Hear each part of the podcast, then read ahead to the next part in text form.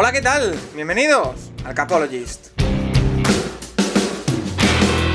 Where I come from isn't all that great. My automobile is a piece of crap. My fashion sense is a little whack, and my friends are just as screwy as me. I didn't go to boarding schools. Preppy girls never looked at me. Why should they? I ain't nobody, got nothing in my pocket.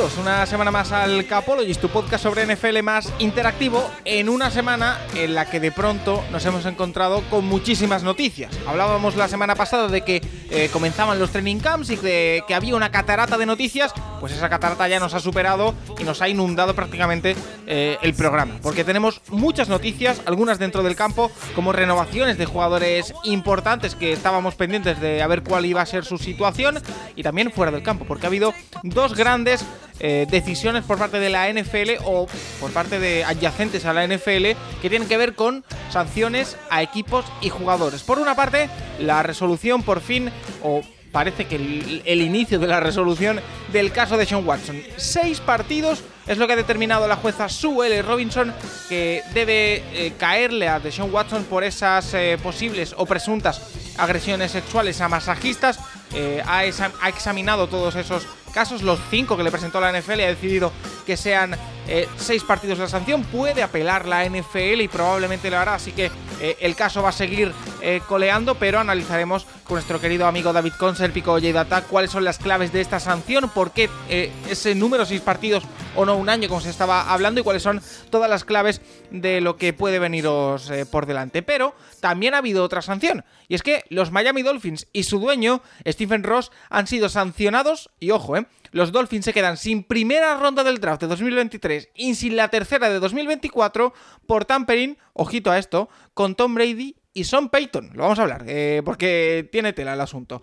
Eh, también, por supuesto, responderemos a todas las preguntas que nos habéis hecho. También repasaremos eh, todo lo que está pasando en los training camps de los equipos de NFL, que ya está viendo, desgraciadamente, algunas lesiones. Muchas cosas. Un podcast que está patrocinado por Stripes.es, tu agencia de viajes que ya sabéis, te lleva a ver todo el deporte a Estados Unidos. También, incluso, puedes ver, por ejemplo, con ellos Londres, con la NFL y demás, pero con el descuento del Capologist, con esa mención, solo tenéis que mencionar en todo el proceso de contratación del viaje el Capologist, os lleváis 50 euros de descuento, así que si os interesa, por ejemplo, tienen un viaje al Far West, tienen otro viaje a Chicago y Green Bay, si os interesa, echadle un ojo en stripes.es y si les decís que vais de parte del Capologist, 50 euros de descuento automáticamente que os llevéis. Así que eh, stripes.es es agencia que te lleva a ver deporte a Estados Unidos. Pero nos vamos a ir directamente al estudio norte, al estudio Pirineos de- del Capologist, donde está Rafa Cervera, Rafa Cervera 22 en Twitter. ¿Qué tal? Pues muy bien, Paco, muy buenas. Si no se oye muy bien, pues es que estoy ahí en medio de una montaña,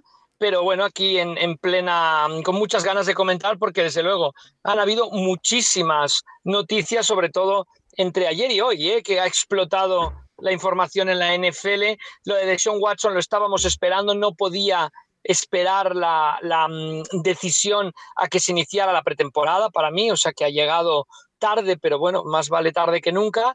Y lo otro nos ha sorprendido. Pensábamos que tenía que ver con Flores y no, todavía no. O sea que imagínate el señor Ross hasta dónde puede llegar en los próximos seis meses de cara a posibles sanciones, etcétera. Bueno, lo hablaremos porque presuntamente, y en el comunicado que han hecho los Dolphins, parece que no va a haber sanción por el tema Flores. Pero bueno, ahora lo, lo hablaremos. Eh, Nacho Cervera, arroba Bueno, pero lo que me Sí. refería, Paco, sobre todo a que cuando tú dices han sancionado a Ross, lo primero que ligas es Flores, lo primero que piensas. Sí, sí, pero no, no, no, piensas ni Brady ni Sean Payton. Imagínate, ahora lo hablaremos porque el tema, como digo, tiene tela.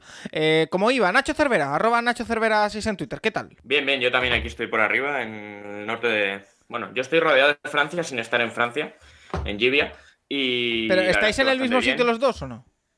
No, a unos kilómetros. Ah, tú estás en el estudio 81 y Rafa en el 82 del Capoleis, vale. Estamos cerca, pero no, no ni en el mismo edificio ni nada. Eh, y bien, la verdad, bueno, eh, muchas noticias. Por fin ya llega la pretemporada. Vamos a tener que dejar de hablar de, de otros deportes para rellenar. Y bueno, ha sido una semana interesante. Ha sido una semana interesante y bueno, es verdad que hay pachangas, pero bueno, el jueves empieza la primera pachanga de la pretemporada y, veremos qué tal a partir de ahí. Ese partido del Hall of Fame entre Jacksonville Jaguars y las Vegas Raiders, que también comentaremos un poquito. Eh, y los hoy... Jaguars Castilla y los Raiders Castilla. Eso es, porque no va a jugar, por ejemplo, Trevor Lawrence. Em, y regresa después de una semana de ostracismo, de vacaciones, de relax, espero. Eh, Santiago Tomasi, arroba el box de Tomasi en Twitter. ¿Qué tal? Eh, muy buenas. No usaría la palabra relax después de todo lo que ocurrió la última semana, pero sí con muchas ganas de hablar de la NFL, sobre todo porque ha habido muchos cambios, mucho movimiento y un par de sanciones que, bueno, son cuanto menos interesantes, más allá de mi opinión personal sobre ambas. Sí, porque. ¿Quién ha eh, tenido mejor semana, tú o Alpine? yo creo que. Es que Alpine técnicamente todavía tiene un piloto. Entonces creo que Alpine la ha tenido mejor. bueno, oye, eh, vamos a empezar hablando, por supuesto, del tema grande para mí de, esta semana, porque, bueno, hay varios, pero el más importante, el que más llevábamos eh, rumiando, es ese caso de Sean Watson, esas presuntas agresiones eh, sexuales, que después de esa investigación por parte de una fiscal independiente, su L. Robinson, han podido llegar a una conclusión. Seis partidos de sanción, y como en el Capologist nos gusta ir a la gente que sabe y es especialista en un tema, tenemos a nuestro experto en todo el tema jurídico, en todo el tema crónica negra, que ya lo hemos hablado en otras historias, pero en esta ocasión, tema jurídico, que es eh, David Consel, Pico de ¿Qué tal? Muy buenas. Muy buenas, Paco. Pues nada, eh, de experto nada, simplemente que, que me va el tema y me intento igual informar un poquito más que la media, pero nada, de experto nada y lo dicho, un placer estar de nuevo con vosotros en el Capologist. Porque eh, ya lo hemos dicho, Rafa, la sorpresa nos ha venido encima cuando estamos grabando el día 2 de agosto eh, ayer, si no me equivoco, se publicaba, o no, incluso esta misma. No, ayer, ayer, que ya no sé en qué día vivo. Eh, la sentencia por parte de Sue L. Robinson, que era una fiscal independiente que había contratado a la NFL para juzgar el caso de Sean Watson y esos presuntos, esas presuntas agresiones sexuales a diferentes masajistas ha determinado seis partidos de sanción para él. Sí, sí, seis partidos en, concreto por conducta inapropiada. O sea, no se puede hablar de agresión sexual porque es que ninguna de las chicas ni va a ir a juicio ni nada, con lo cual yo creo que queda toda una especie de limbo, por así decirlo, forzado por los propios abogados de Watson, pero que ella tampoco tiene manera de, de, mm, sancionarlo más partidos. Yo estaba viendo una poco repasando las últimas grandes sanciones de la NFL y cambia mucho de cuando hay cargos, los cargos van a juicio y se le considera culpable en juicio, a cuando los cargos son retirados. Yo creo que aquí todo esto ha jugado a favor de, de Watson, que por mucho que nos pese, y ahora le explicará David, que es el que sabe de esto, pero por mucho que nos pese o por muy mal que lo veamos o porque estemos seguros que jamás irían nuestras hijas a trabajar de masajistas de los, de los Cleveland Browns, Mm, al final, claro, la, la, la, ley ¿no? la, tiene que ser em, ¿no? aplicada conforme a un reglamento, conforme a una serie de cosas, y aquí es donde Watson se ha sabido, gracias a sus abogados, se ha sabido escabullir, me parece a mí. ¿eh? Oye, es que, em, David, vamos a meternos ya directamente en todo lo que ha sido mm, esa suspensión o ese veredicto por parte de Sue L. Robinson, porque eh, hay bastante confusión, creo, y te hemos visto resolverlo más o menos por redes, pero aquí te puedes explayar un poco más em, en lo que es la eh, jurisdicción americana o estadounidense que habla de civil, penal y, ojo, laboral, que es el aspecto en el que se ha sancionado de Sean Watson, si no me equivoco. Correcto, mira, intentaré explicarlo de forma que, se me pueda entender bien y sin ser farragoso.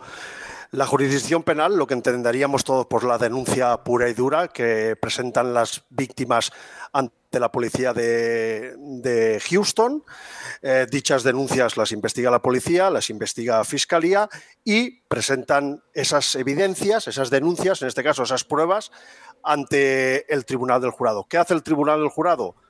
Mm, se lee todas las pruebas, todo el informe que presenta la policía y, fiscalía y toma la, resolución de no abrir juicio contra de Watson, es decir, no presentar cargos criminales contra él, porque determina que el peso de la prueba, en este caso de las pruebas de las diferentes víctimas a, través de su denuncia, no es de suficiente consistencia como para, presentar cargos criminales contra el ya eh, quarterback de, de, los Browns. Por la cual cosa, la vía penal, que es la que supondría una, pena, una posible pena de cárcel para Deshaun Watson, queda de momento paralizada el día de mañana podrían salir nuevas víctimas, podrían salir pruebas de cargo con suficiente peso para que el tribunal del juzgado en ese caso sí decidiera personarse contra la, contra la figura de, de Deshaun Watson y, y presentar cargos criminales y llevarlo a juicio. Esta vez no ha sido así, han considerado que no había suficiente valor, eh, dijéramos, para que nos entienda la gente, en las pruebas eh, presentadas y cierra eh, la vía penal. ¿Qué pasa? Que muchas otras víctimas y algunas de estas también se van a la vía civil. ¿Por qué la vía civil? Porque es muy fácil. En Estados Unidos el peso de la prueba a la hora de, de presentar una demanda, en este caso en la vía civil, es menor que en la vía penal. Se exige, eh, no se exige una prueba, aquello de cargo que mm, radicalmente demuestre la culpabilidad de la persona a la que denuncias, la vía penal, sino que en la vía civil, eh, en la demanda, tiene que haber una, mm, una, más o menos una preponderancia de la, de la evidencia. Es decir, lo que en un juicio civil sería más allá de penal, perdón, sería eh, más allá de toda duda razonable, aquí lo podríamos eh, estandarizar como una preponderancia de la evidencia, es decir, un 51 a 49% a favor de, las pruebas de las víctimas o, podría definirse como más probable que improbable. No sé si hasta aquí me, se ha entendido bien. Entonces, ¿qué pasa? Eh, ¿Qué pasa al mismo tiempo, paralelamente, en estos, en estos juicios eh, civiles, en el ámbito civil americano? Que eh, la, resolución fundamental o, el objetivo fundamental del ámbito civil es llegar a un, acuerdo económico previo a la apertura del juicio. Y en Estados Unidos es muy propio y es típico que ya no se llegue al juicio porque ambas partes, demandado y demandantes, lleguen, en este caso sus abogados eh, pertinentes o bufetes eh, jurídicos, lleguen a un acuerdo en cuanto a la subsanación de los agravios eh, por, daños y perjuicios y se pague una cantidad a, las demandantes. Watson llegó, si no recuerdo mal, a un acuerdo eh, eh, con las de 24 de las 25 demandantes en, el ámbito civil y aparte los Houston Texans perdón, ya llegaron también a un acuerdo económico con 30 demandantes más. Estamos hablando ya de 54 víctimas que por la vía civil han llegado a un acuerdo y han cobrado una cantidad de, económica en principio que, no, ahora no sabemos y veremos si sabremos un día, porque claro, también firmarán seguramente cláusulas de confidencialidad, por la cual cosa todo esto quedará muy, muy sota, sota secreto y es complicado que, se llegue a saber todos los detalles de, dichos acuerdos. Pero. Eh, dime, dime, perdona, eh, Paco, que me he embalado. no, no, no. Varias cosas, porque hemos podido saber algunos detalles de esa, de esa sentencia de Sue L. Robinson que hay que recalcar y lo volvemos a hacer, que es una fiscal independiente que contrata a la NFL para juzgar el caso. Y yo te quiero destacar dos aspectos, a ver qué opinas.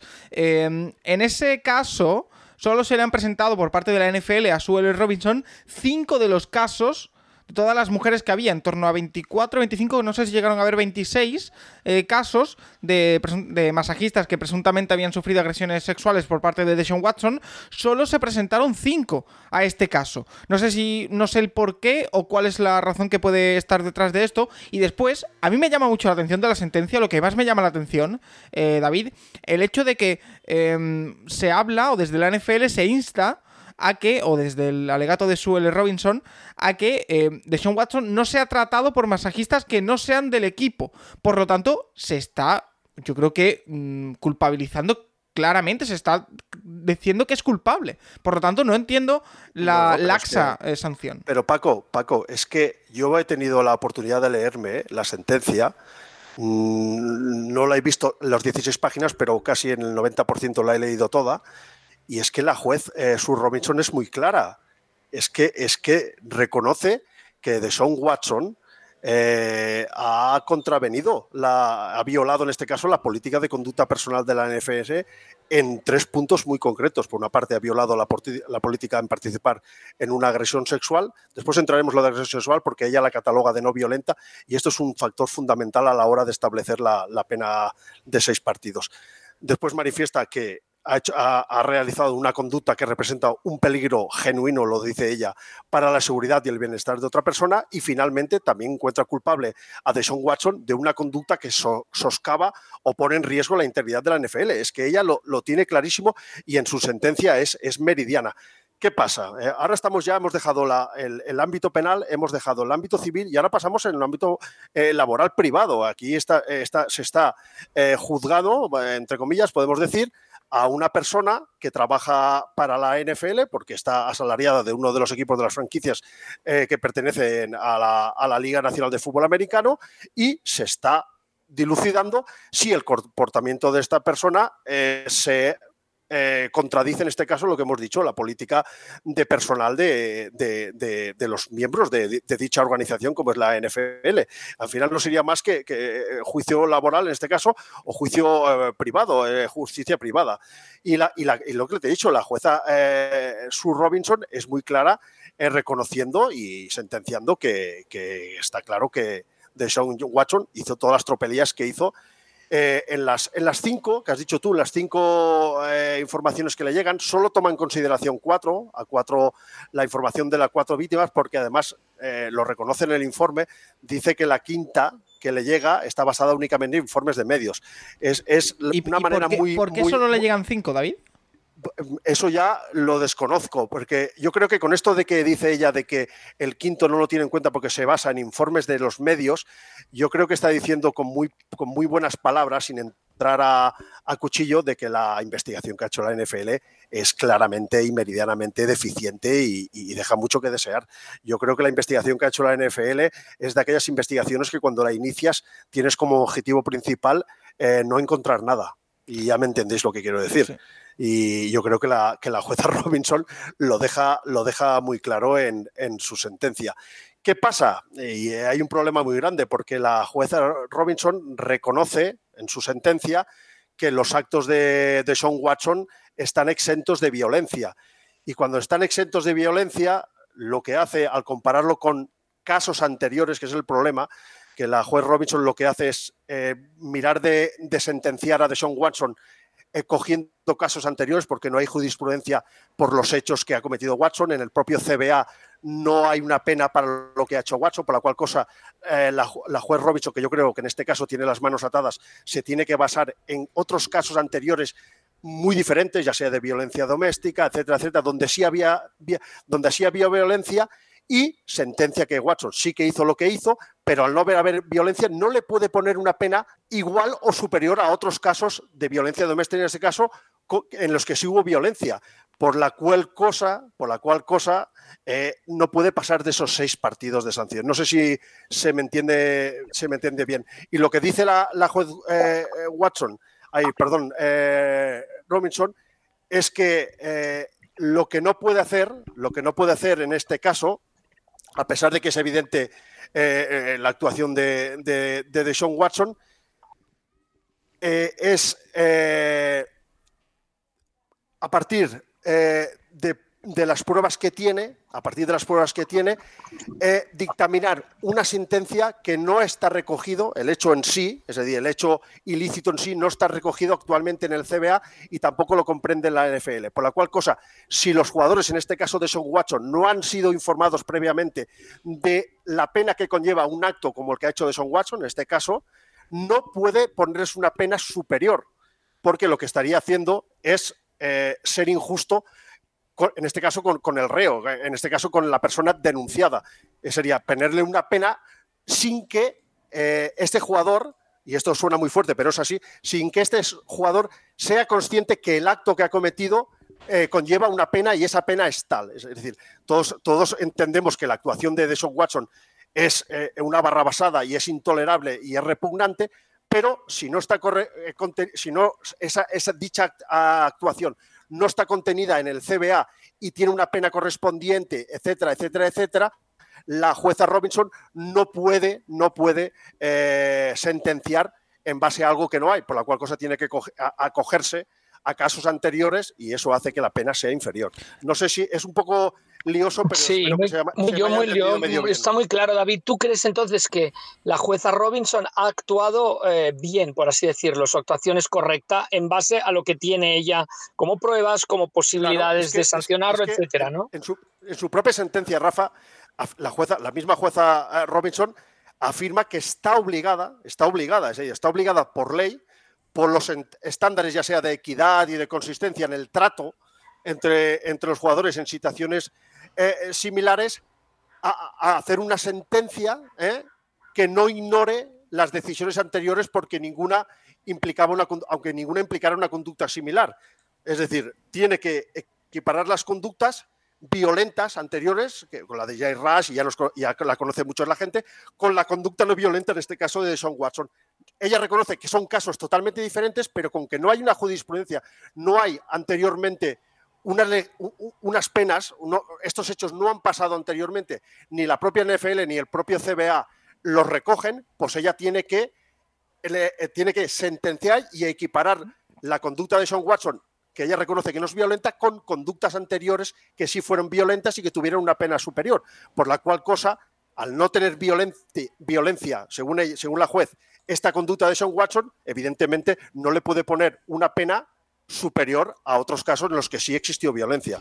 Eh, David, y para ir cerrando, eh, ¿y ahora qué? Quiero decir, eh, estamos, evidentemente, lo hemos hablado tú y yo fuera de micrófono, ante algo que puede quedar desactualizado muy pronto porque la NFL puede apelar dentro de los tres días posteriores a, todo eso, pero no sé si hay fórmulas incluso acumular por cada una de las conductas X partidos. no sé si esto se va a quedar así. Pues mira, yo creo que a día de hoy es muy complicado porque tiene una patata caliente muy, muy grande de eh, Roger Godel. Yo creo que los medios de comunicación, la opinión pública en general, está poniendo el grito en el cielo por esta sanción nimia de seis partidos. Pero por una parte, eh, Roger Godel, la Asociación de, de Jugadores en el último CBA, acordaron que sería evidentemente, un, ente exterior, en este caso una jueza independiente, quien se encargaría de enjudiciar estos casos disciplinarios. ¿Vale? Hasta ahí todo correcto. ¿Qué pasa? Que si ahora Roger Godel eh, lo que hace es mostrar su desacuerdo con esta sentencia de, la jueza externa y apelar dicha sentencia, valga la redundancia, al final está, está, está mostrando, decir, por una parte, yo, ya, eh, yo eh, promulgué que fuera un ente externo quien decidiera estas cosas y quien tomara, quien, quien, sentara eh, jurisprudencia con estos casos, pero cuando a mí no me gusta, entonces entro yo. por, una, por una parte esto, y por otra, tengo la sensación que Godel quiere, quiere presentar eh, recurso contra, contra esta, apelar a esta sentencia porque porque ya desde el principio la NFL ha sido partidaria de una sanción indefinida, lo que vendría a ser una sanción de un año que a partir de los 12 meses se vuelve a revisar, lo que llamamos, sería básicamente lo que ha caído, por ejemplo, a Calvin Riley por esa apuesta de 2.500 dólares, una sanción indefinida que al cabo del año se puede, se puede eh, valorar eh, de nuevo y ver las pruebas y cómo ha evolucionado y entonces tomar otra decisión al, al respecto.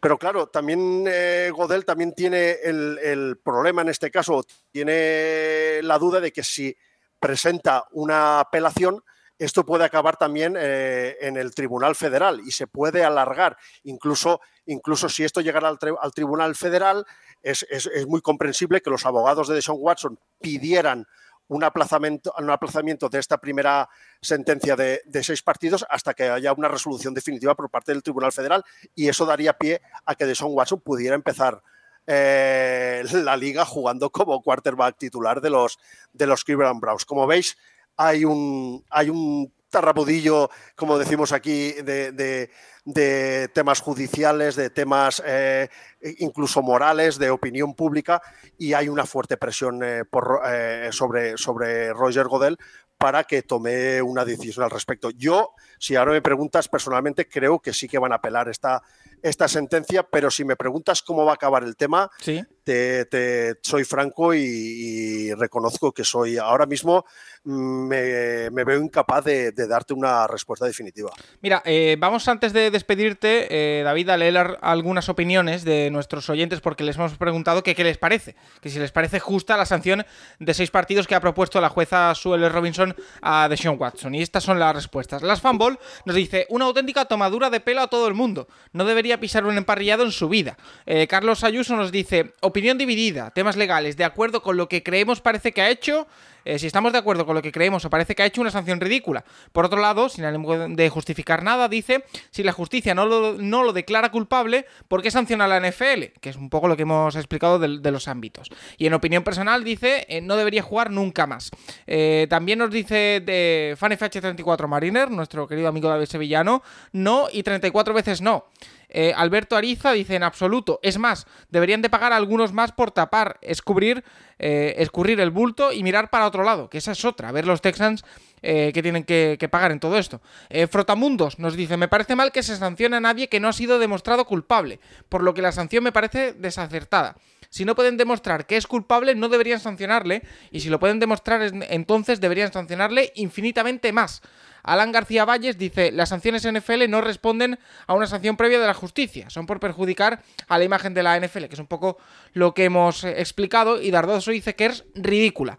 Lo que sí parece eh, David, y con esto termino y, muy brevemente, es que eh, por la opinión de la gente y por lo que he ido leyendo y por lo que he ido incluso viendo, parece que la NFL o suele Robinson se ha quedado un poco a medias. Me explico. Em, había gente que pedía, o la mayoría de la gente, si es culpable, evidentemente, una sanción ejemplar que vaya de un año o incluso indefinidamente eh, hacia arriba, o no sanción, es lo que dice mucha gente, porque no se ha demostrado la culpabilidad. Se ha quedado un poco en medio, da esa sensación. No, lo que pasa, lo que pasa desde mi punto de vista, eh, puedo estar totalmente equivocado. Yo creo que, que la NFL, con, la determinación de que sea un ente externo, como en este caso la, la juez Robinson, que se ocupe de, sentenciar estos casos de disciplinarios, se ha sacado un poco las pulgas de encima. Es decir, que, sea, que no, sea, no sea yo, Roger Godel, no sea la NFL, quien asuma eh, la presión de, dictaminar sentencia y de determinar cuántos partidos se va a perder tal y cual jugador, sino que sea un ente externo. Lo que pasa que ahora, con que no me acaba de convencer lo que ha determinado la jueza, pues ahora me cojo yo la rabita y voy, voy a pedir más, claro. O, estás en misa o estás repicando, no puedes estar en los dos sitios. Y hay que tener en cuenta además que, esto, que, el caso en el que encontramos, si, realmente eh, Roger Godel eh, recorre la, sentencia, es la primera vez que, se iría a un tribunal federal para que éste interpretara los términos del nuevo CBA. Y claro, el Tribunal Federal lo que podría, lo primero que podía determinar es que que la NFL se salte y pase por alto la, sentencia, en este caso de la juez Robinson, eh, lo podría encontrar como una, como una violación.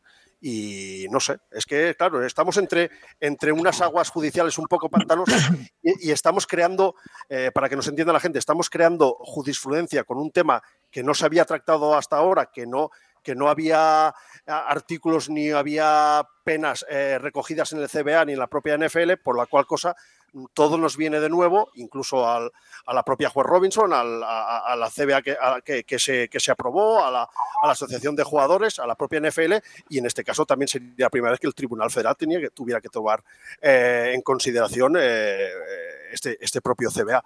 Por la cual cosa eh, yo creo que sería muy, muy, como decimos en Cataluña, muy agosarat por mi parte decir cómo acabará esto, porque yo creo que ni los propios implicados lo, pueden saber a día de hoy. Eh, Rafa, no sé si te queda algo más. No, simplemente que, gracias por la explicación. Está claro que no estamos hablando ni de vía penal ni de vía, vía judicial, sino de vía laboral. Yo creo que eso es lo primero. Segundo, que también, haciendo resumen de lo que has dicho, David, que es un ente externo el que debe sancionar, según han acordado NFL y el, y el comité de y la asociación de jugadores. Y tercero, que la jueza no encuentra dentro de lo que ha ocurrido antes una, unos motivos para, para, darle una sanción mayor.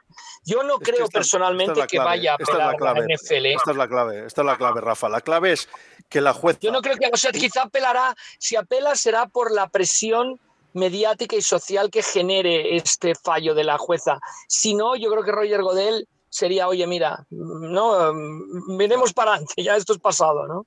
Me parece. Claro, yo creo que la clave es eso, que, que, la, que la jueza, con que no hay antecedentes, casos similares, tiene que tomar como referencia casos anteriores donde sí hubo violencia. Y al considerar ella que en este caso no hubo violencia, cosa que yo no estoy de acuerdo, ¿eh? dicho sea de paso, porque eh, en, la legislación española, por ejemplo, toda agresión sexual es la que conlleva violencia y o intimidación. La propia intimidación, es decir, estar tú en un cuarto de, dimensiones reducidas con un jugador importante de la NFL que te está pidiendo según qué cosas, pues eso ya te crea a ti una indefensión, una intimidación que te puede provocar pues tranquilamente que te sientas bloqueada, que tengas miedo y que no sepas cómo reaccionar. Para mí eso es violencia, ¿vale? Para mí eso es violencia. Pero ¿qué pasa? Que la juez Robinson, por, por, cómo es la, la, legislación americana, pues encuentra que si no hay violencia física pura y dura, llámese, te cojo del pelo, te obligo a, a tener una relación de, carácter sexual, pues considera que dicha violencia no existe. Y esa es el, eh, la madre del cordero. Tener que poner una sanción a Deshaun Watson, considerando que ha actuado sin violencia, en referencia a anteriores conductas que sí tuvieron violencia y que, ya lo dice la juez Robinson, yo no le puedo poner a este tío eh, una sanción superior o igual a otros jugadores que sí ejercieron violencia. Vale, eh, David eh, con Serpico Data en Twitter, como siempre, muchas gracias por pasarte por aquí para comentar esta sentencia que ha llenado todos los eh, periódicos, todas las portadas, todas las webs y queríamos comentar aquí en detalle contigo. Mm, lo de siempre, Paco y Rafa, encantado de estar aquí con vosotros las veces que creáis oportuno y solo espero que la gente me haya más o menos entendido, sé que es un poco complicado y que yo me enrollo más que una persiana, pero espero que, que, puedan sacar mínimamente algo en claro de todo este tema bastante, bastante complejo y peleagudo. Seguro que sí, gracias David. Hay un par de preguntas, eh, ya centrándonos un poquito en lo deportivo, porque eh, Nacho, si no me equivoco y no, estoy, y no voy mal, si se cumplen estos seis partidos de sanción y se queda ahí, eh, Deshaun Watson volvería semana 7 Baltimore Ravens. Eh, el calendario de inicio de los Browns no es complicado, si no me equivoco. Iván Girona nos dice. Fácil. Eh, Iván Girona nos pregunta que si ahora que ya se conoce la sanción, pensamos que los Browns tienen posibilidades de clasificarse como wildcard para los playoffs. A ver, eh, va a ser el tema va a ser complicado por cómo va a ser la, la FC este año, pero realmente si te miras los seis partidos que se pierde Watson, no son partidos, no es un calendario especialmente difícil. Eso seguramente del tramo que tiene, de todo el calendario general que tiene Cleveland, es sin duda el, mes más sencillo. O sea, empiezan con Carolina, los Jets, Steelers en casa, Falcons y luego Chargers y Patriots, que, a ver, eh, más o menos, eh, vamos a ver, pero es fácil, se puede conseguir un 3-3, incluso con, jugando con Brissett, veremos dónde, dónde, dónde está cuando vuelve Watson. Es verdad que luego cuando vuelve Watson el calendario es terrorífico. O sea, eh, descansan en la 9, pero antes tienen que ir a Baltimore y recibir a Cincinnati, dos duelos divisionales para volver a después de 22 meses sin jugar. Y luego después del Valle es en Miami, en Buffalo, contra Tampa Bay en, casa. es terrorífico. Y luego ya, así que... El tema, el tema es... Esos cinco partidos van a ser o sea, los cinco primeros partidos de Watson en Cleveland, hombre, van a ser de nivel, de nivel alto. Son cinco equipos que aspiran a, todo. El tema es, eh, si no me equivoco, Tomás, sí, que eh, los jugadores que son sancionados por menos de un año sí pueden hacer la pretemporada con el equipo y durante las seis semanas que estén sancionados no pueden participar en ningún entrenamiento con el equipo, si no voy equivocado. Por lo tanto, sí. Watson va a tener este tiempo hasta el inicio de, la temporada para eh, bueno, enrolarse con sus compañeros y rodarse. Y por ejemplo, Patrick Haas dan una clave ya hablando en terrenos deportivos, ¿eh? porque evidentemente éticamente ya hablamos de que eh, si debería jugar, si no, pero bueno, ya centrándonos en lo deportivo, dice eh, Patrick Haas, que mucho se habla de que con Deshaun Watson los Browns pueden llegar a la Super Bowl, pero ¿no creéis que le afectará el hecho de que llevará más de una temporada y media sin jugar? Es que no estamos pensando lo que decía Nacho, 22 meses sin jugar Deshaun Watson. Bueno, es decir, a nivel personal, a nivel moral, ojalá que le vaya todo lo mal posible, dentro evidentemente de que mantenga salud y tal, pero ojalá le vaya lo peor posible, tanto a él como a los Browns. Lo siento, Paco, pero a nivel moral, siempre. A, a, nivel deportivo, eh, le debe afectar los primeros partidos. Es decir, ya sabemos que los Cubis necesitan quitarse un poco el enquilosamiento del brazo, que necesitan lanzar, que necesitan recuperar sensaciones, que necesitan ganar timing con los receptores, que no va a tener porque muchos de esos receptores son nuevos, sí puede hacer entrenamientos privados que imagino que habrá hecho este verano, sí puede tener la pretemporada, pero no es lo mismo un partido de temporada regular. Creo que le va a costar, obviamente, que no va a estar al nivel de ese jugador súper eléctrico que se marchó antes de, de todo este caso pero ¿cuánto le puede faltar, faltar a un jugador de este estilo? Pues hombre, no es Peyton Manning, pero a Peyton Manning no le costó más de tres meses de entrenos estar ya a tope y más de dos partidos ser el mismo Kubik antes de partirse el cuello. Eh, entre comillas, el mismo Kubik, ¿vale? Sabemos todos que perdió cierta potencia y cierto todo por la lesión, pero me refiero, volvió a dominar el juego como él podía dominarlo. Entonces yo creo que puede no afectarle tanto como parece. A mí siempre me recuerdo al caso de Michael Vick. Son temas distintos, ¿vale? No estoy entrando a nivel moral, estoy entrando a nivel futbolístico. Cuando le pilló Andy Reid, Andy Reid supo rápidamente ver qué tenía Vick, qué mantenía Vick y usarlo.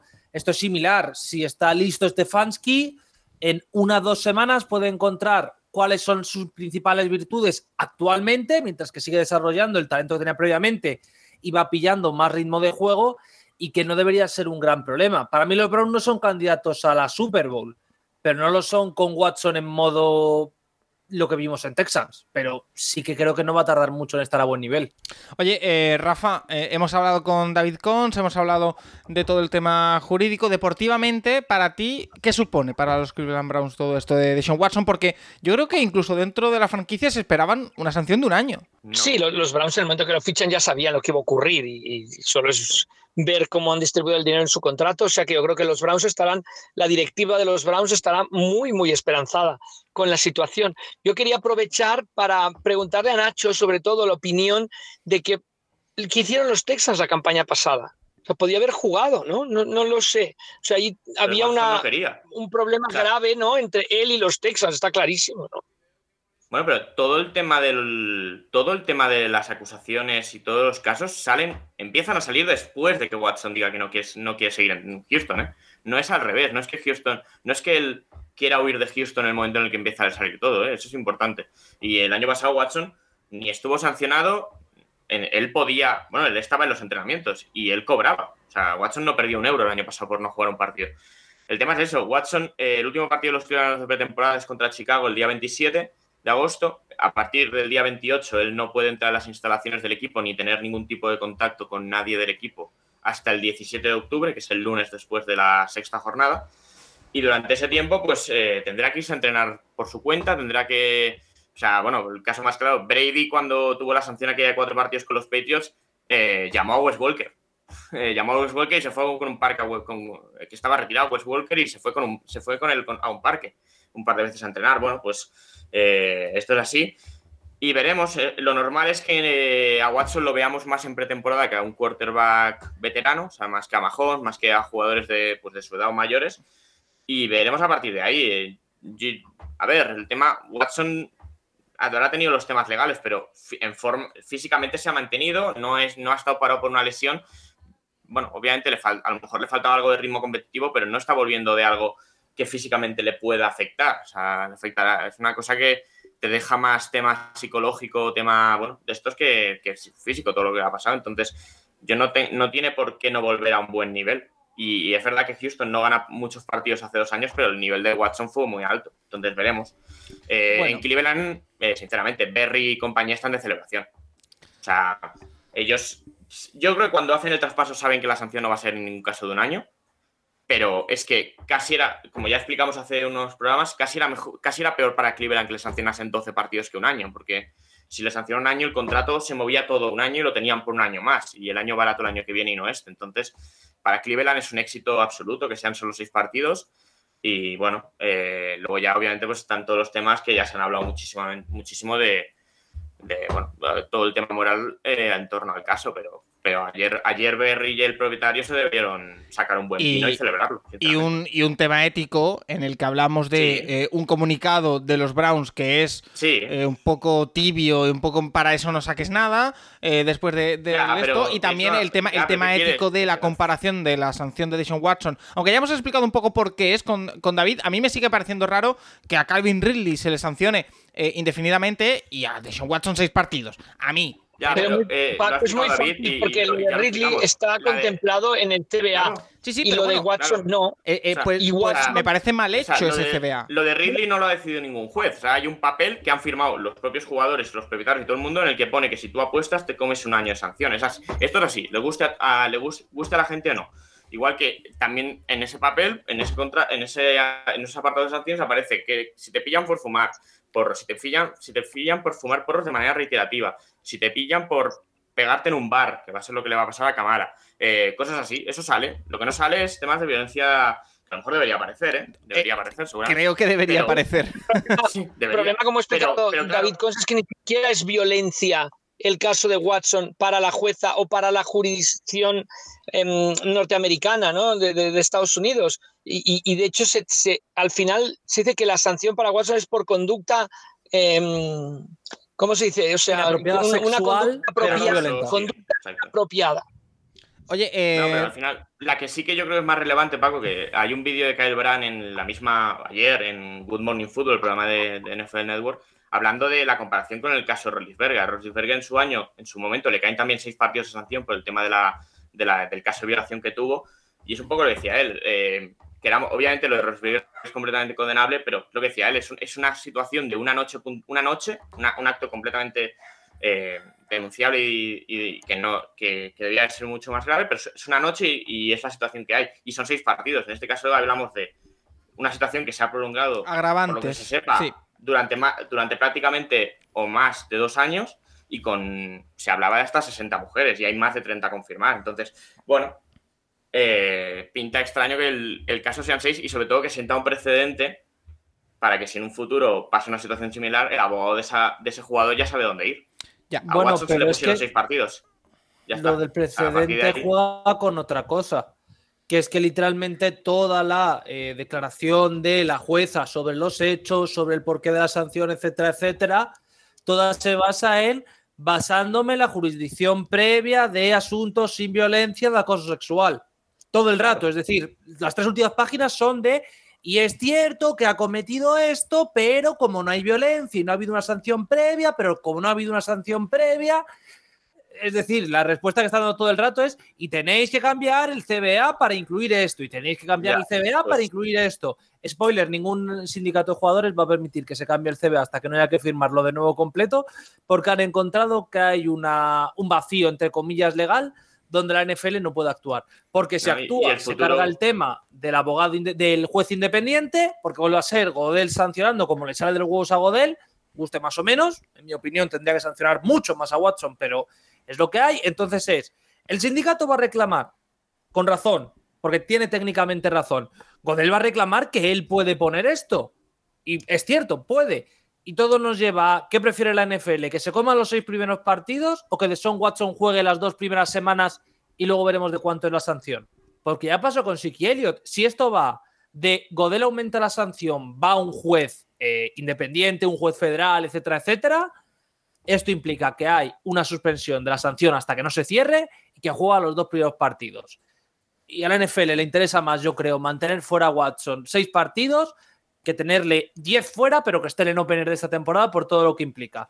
Dicho esto, repito, yo le metería una sanción de más de un año, igual que se lo hubiera ti- metido a Big Ben, igual que se lo hubiera metido a Dalvin Cook, que era el de mi equipo por lo que hizo la universidad, y un larguísimo etcétera de jugadores que se merecerían una sanción mucho más grave por actos muy, muy graves que parece que no afectan. Pero eh, al final, eh, la situación en la que están es un círculo donde quien da el primer paso la caga. Entonces nadie quiere dar el primer paso. Y me parece que dentro de lo horroroso que es la situación es lo lógico que van a hacer todos. Por suerte o por desgracia. Y justo habéis dicho que Deshaun Watson se puede reincorporar el día 17 de octubre, que es precisamente también la fecha eh, hasta la que está suspendido Stephen Ross, el propietario de los Miami Dolphins, por una historia, Tomasi, que yo la he leído y surgió como un rumor eh, al inicio de la offseason, pero es un rumor que nos parecía a todos súper disparatado pero que se ha confirmado. Eh, se ha sancionado a los Dolphins por tampering y pierden la primera ronda de 2023 y la tercera de 2024, que no es poca cosa. Además de esta suspensión de todas las actividades que tengan que ver con la NFL y con los Dolphins, de su dueño Stephen Ross, por hacer tampering, que es intentar eh, convencer a alguien, a un jugador, a un entrenador, a alguien, de que cambie de equipo de forma ilegal, en periodos en los que no se puede, o sin consultar al equipo al que pertenecen, porque intentó contactar, a ver si lo digo bien, eh, en 2019 con Tom Brady, para que eh, formase parte de los Dolphins antes de que acabase el contrato con los Patriots y se fuese a los Bucks. Y este mismo, esta misma temporada, para que Tom Brady formase parte de los, de los Dolphins, dándole parte de las acciones incluso de la franquicia para que entrara a formar parte del accionariado y jugase. Y además también, por esa conversación, con Sean Payton, al que intentó convencer para ser entrenador de los Dolphins antes incluso de que anunciase su retirada. ¿Cómo han tenido que ser esas conversaciones para que la NFL eh, le sancione de tal manera a los Dolphins y a Stephen Ross por. eh, la palabra no me sale en concreto la que dice la sentencia, pero es algo así como. No, eh, algo así como eh, conversaciones indiscre- indiscretas, indiscretas, podríamos decir. ¿Cómo ha tenido que ser, Tomasi? Porque, comprendo la expresión, pero es que son tontos los Dolphins, por no usar un término mayor. Es decir, son tres años con el mismo agente, porque es el agente de Brady y de Peyton, hablando de, oye, ¿y, y si se viene? Oye, pero todavía tengo contrato. Sí, pero que le ofrecemos esto, ¿eh? Y está muy guay. Es más, el caso de Peyton es aún más flagrante porque lo que hacen es, hablan con Peyton, Peyton se retira, le piden permiso a los Saints para hablar con Peyton. Y los Saints dicen A que lo no. cual los Saints dicen que no hay, que ni de coña. Entonces, el tema es. Es un caso obvio, es un caso que empieza por lo de Flores, pero es que la sanción, como se han mezclado los dos casos a la vez, el caso Flores y este caso, es aún más hilarante porque es. La primera parte que ha salido es esto del tampering, que ya es grave, es decir, que contactaron con Brady cuando estaba en los Patriots y le intentaron sacar, primera ofensa, que cuando estaba en los Bucks le intentaron sacar, segunda ofensa, y lo de la retirada de ambos, tanto de Brady como de Peyton, empieza a oler a que era un movimiento Sí. de los Dolphins Sí. y un movimiento que no es para nada bonito. Tenemos lo de Peyton y luego tenemos lo otro, que ha salido también, pero que ha salido después porque técnicamente no incurre en sanción, porque es más grave, seamos sinceros, que es literalmente el tema de el perder partidos de, de forma intencional. Que se ha dicho que no hay pruebas. Eh, por lo Bueno, tanto, bueno, se ha eso, es dicho lo, peor. eso es lo que Es dice decir, Stephen Ross. El comunicado es peor todavía, porque el comunicado que ha sacado la NFL es, uno, es cierto que Steven Ross hizo comentarios sobre que eh, prefería tener mejor posición en el draft, a ganar partidos, pero se considera que esos comentarios no implican derrota. Y luego hay un, creo que es el punto 2, si os leéis la sentencia, que es muy gracioso porque dice, según diferentes eh, comentarios eh, de distinta índole, indican que sí es cierto que Steven Ross le dijo a Brian Flores que le daba 100.000 napos por derrota. Pero no podemos demostrar que no fuese una broma. Sí, el Es un punto, el poco en punto, plan el de, punto, el mm, punto 3, sí. Eh, es terrible. O sea, sí, sí. Claro, O sea, el punto 3 es decirme, bueno, mm, vale, entonces me ofrecen 100.000 pavos, pero es broma, ¿eh? Vale, pero es, es un poco el meme este de Twitter de es broma si tú quieres. Pero si Bueno, quieres no es pues- broma, claro. Oye, Claro. eh, Nah. Bueno, vale, pero, Pero es gravísimo. Pero la primera parte, que se ha dicho mucho que lo de Flores se ha quedado fuera, la primera parte también sale de lo de Flores. O sea, el que Correcto. cuenta que. El que, el que cuenta lo de Brady en 2019, la primera vez es Flores. O sea, Flores él dice que Ross le había mandado a intentar convencer a Brady de firmar con los Dolphins antes de que se abriese la agencia libre y a partir de ahí empieza la, investigación. Y luego lo que ha hecho Tomás, eh, empieza a estar bastante claro que la retirada de Brady este año, muchas ganas de retirarse no tenía. O sea, que la retirada realmente era para luego, en el momento de poder volver a la NFL, ser capaz de negociar con los Buccaneers que le dejasen salir a los Dolphins. Que su intención no era estar este año en los Buccaneers, pero luego se, se destapa todo el tema Brian Flores a partir de, de, bueno, los mensajes aquellos y todo lo que. y la denuncia de Flores, y no le queda otra que, que no ir a los Dolphins. o sea, ¿tú, Pero- tú, ¿tú crees, Nacho, con todo esto, que si Brian Flores hubiese continuado como entrenador de los Dolphins, Tom Brady hubiera ido para allá? No, que si Belichick No. no. le manda el mensaje a Flores y Flores no denuncia, Sean Payton, Sean Payton y Brady estarían en los, en los Dolphins. Pues yo bueno. creo que no, ¿eh? Yo creo que es peor que todo eso, porque creo que habrían hecho lo mismo. Los Saints hubieran seguido negando a traspasar a Sean Payton Pero Brady seguro que va para allá, ¿eh? y tengo mis serias dudas de lo de Brady. Eh, Rafa, Porque que lo de Brady es un poco el caso Fabre. De no, es que yo quiero jugar en los Packers y estoy muy ilusionado. Y si no, me quiero ir a tal equipo. Mira, con todo lo que me estás tocando la moral, voy a pillar la primera oferta que venga, que sea un equipo que tú no quieres y te fastidias. Entonces yo creo que iba a ser un poco similar a eso. Oye, eh, Rafa, que estás muy callado por ahí. ¿Qué te parece a ti? Porque mira, por ejemplo, Javier Roldán nos pregunta que toda esta historia empezase con un mensaje de Bill Belichick a Flores en vez de a Dable. ¿Casualidad o genialidad? ¿A ti qué te parece todo esto? Es decir, una sanción, una primera ronda, reitero. El año que viene habrá 31 picks de primera ronda. Ha dicho Nacho hoy que nos ahorraremos 10 minutitos en el Twitch del, del draft, que ya se agradecen. Sí. Eh. Por, por cierto, el- la primera ronda es la propia. O sea, que Miami tiene la de San Francisco también el año que viene. ¿Vale? Queden como queden San Francisco y Miami este año, en el orden en el O sea, que queden. da igual, no es la que, esté más arriba ni nada, es la propia. No, no, pierden la suya. Y la tercera que pierden también es la suya. Por si tuvieran otra tercera en 2024. ¿Qué te parece, Rafa, todo esto? Pues a mí, antes que nada, me parece maravilloso que una persona que es un empleado de los propietarios pueda suspender a un propietario. Sea, eso me parece espectacular. Ya lo vimos con los 49ers, con Eddie de Bartolo, con unas apuestas ahí en un showbot de estos del Mississippi hace muchos años, y me parece que es espectacular, espectacular. O sea, que habla un poco de, de cómo se gestiona la NFL en muy positivo.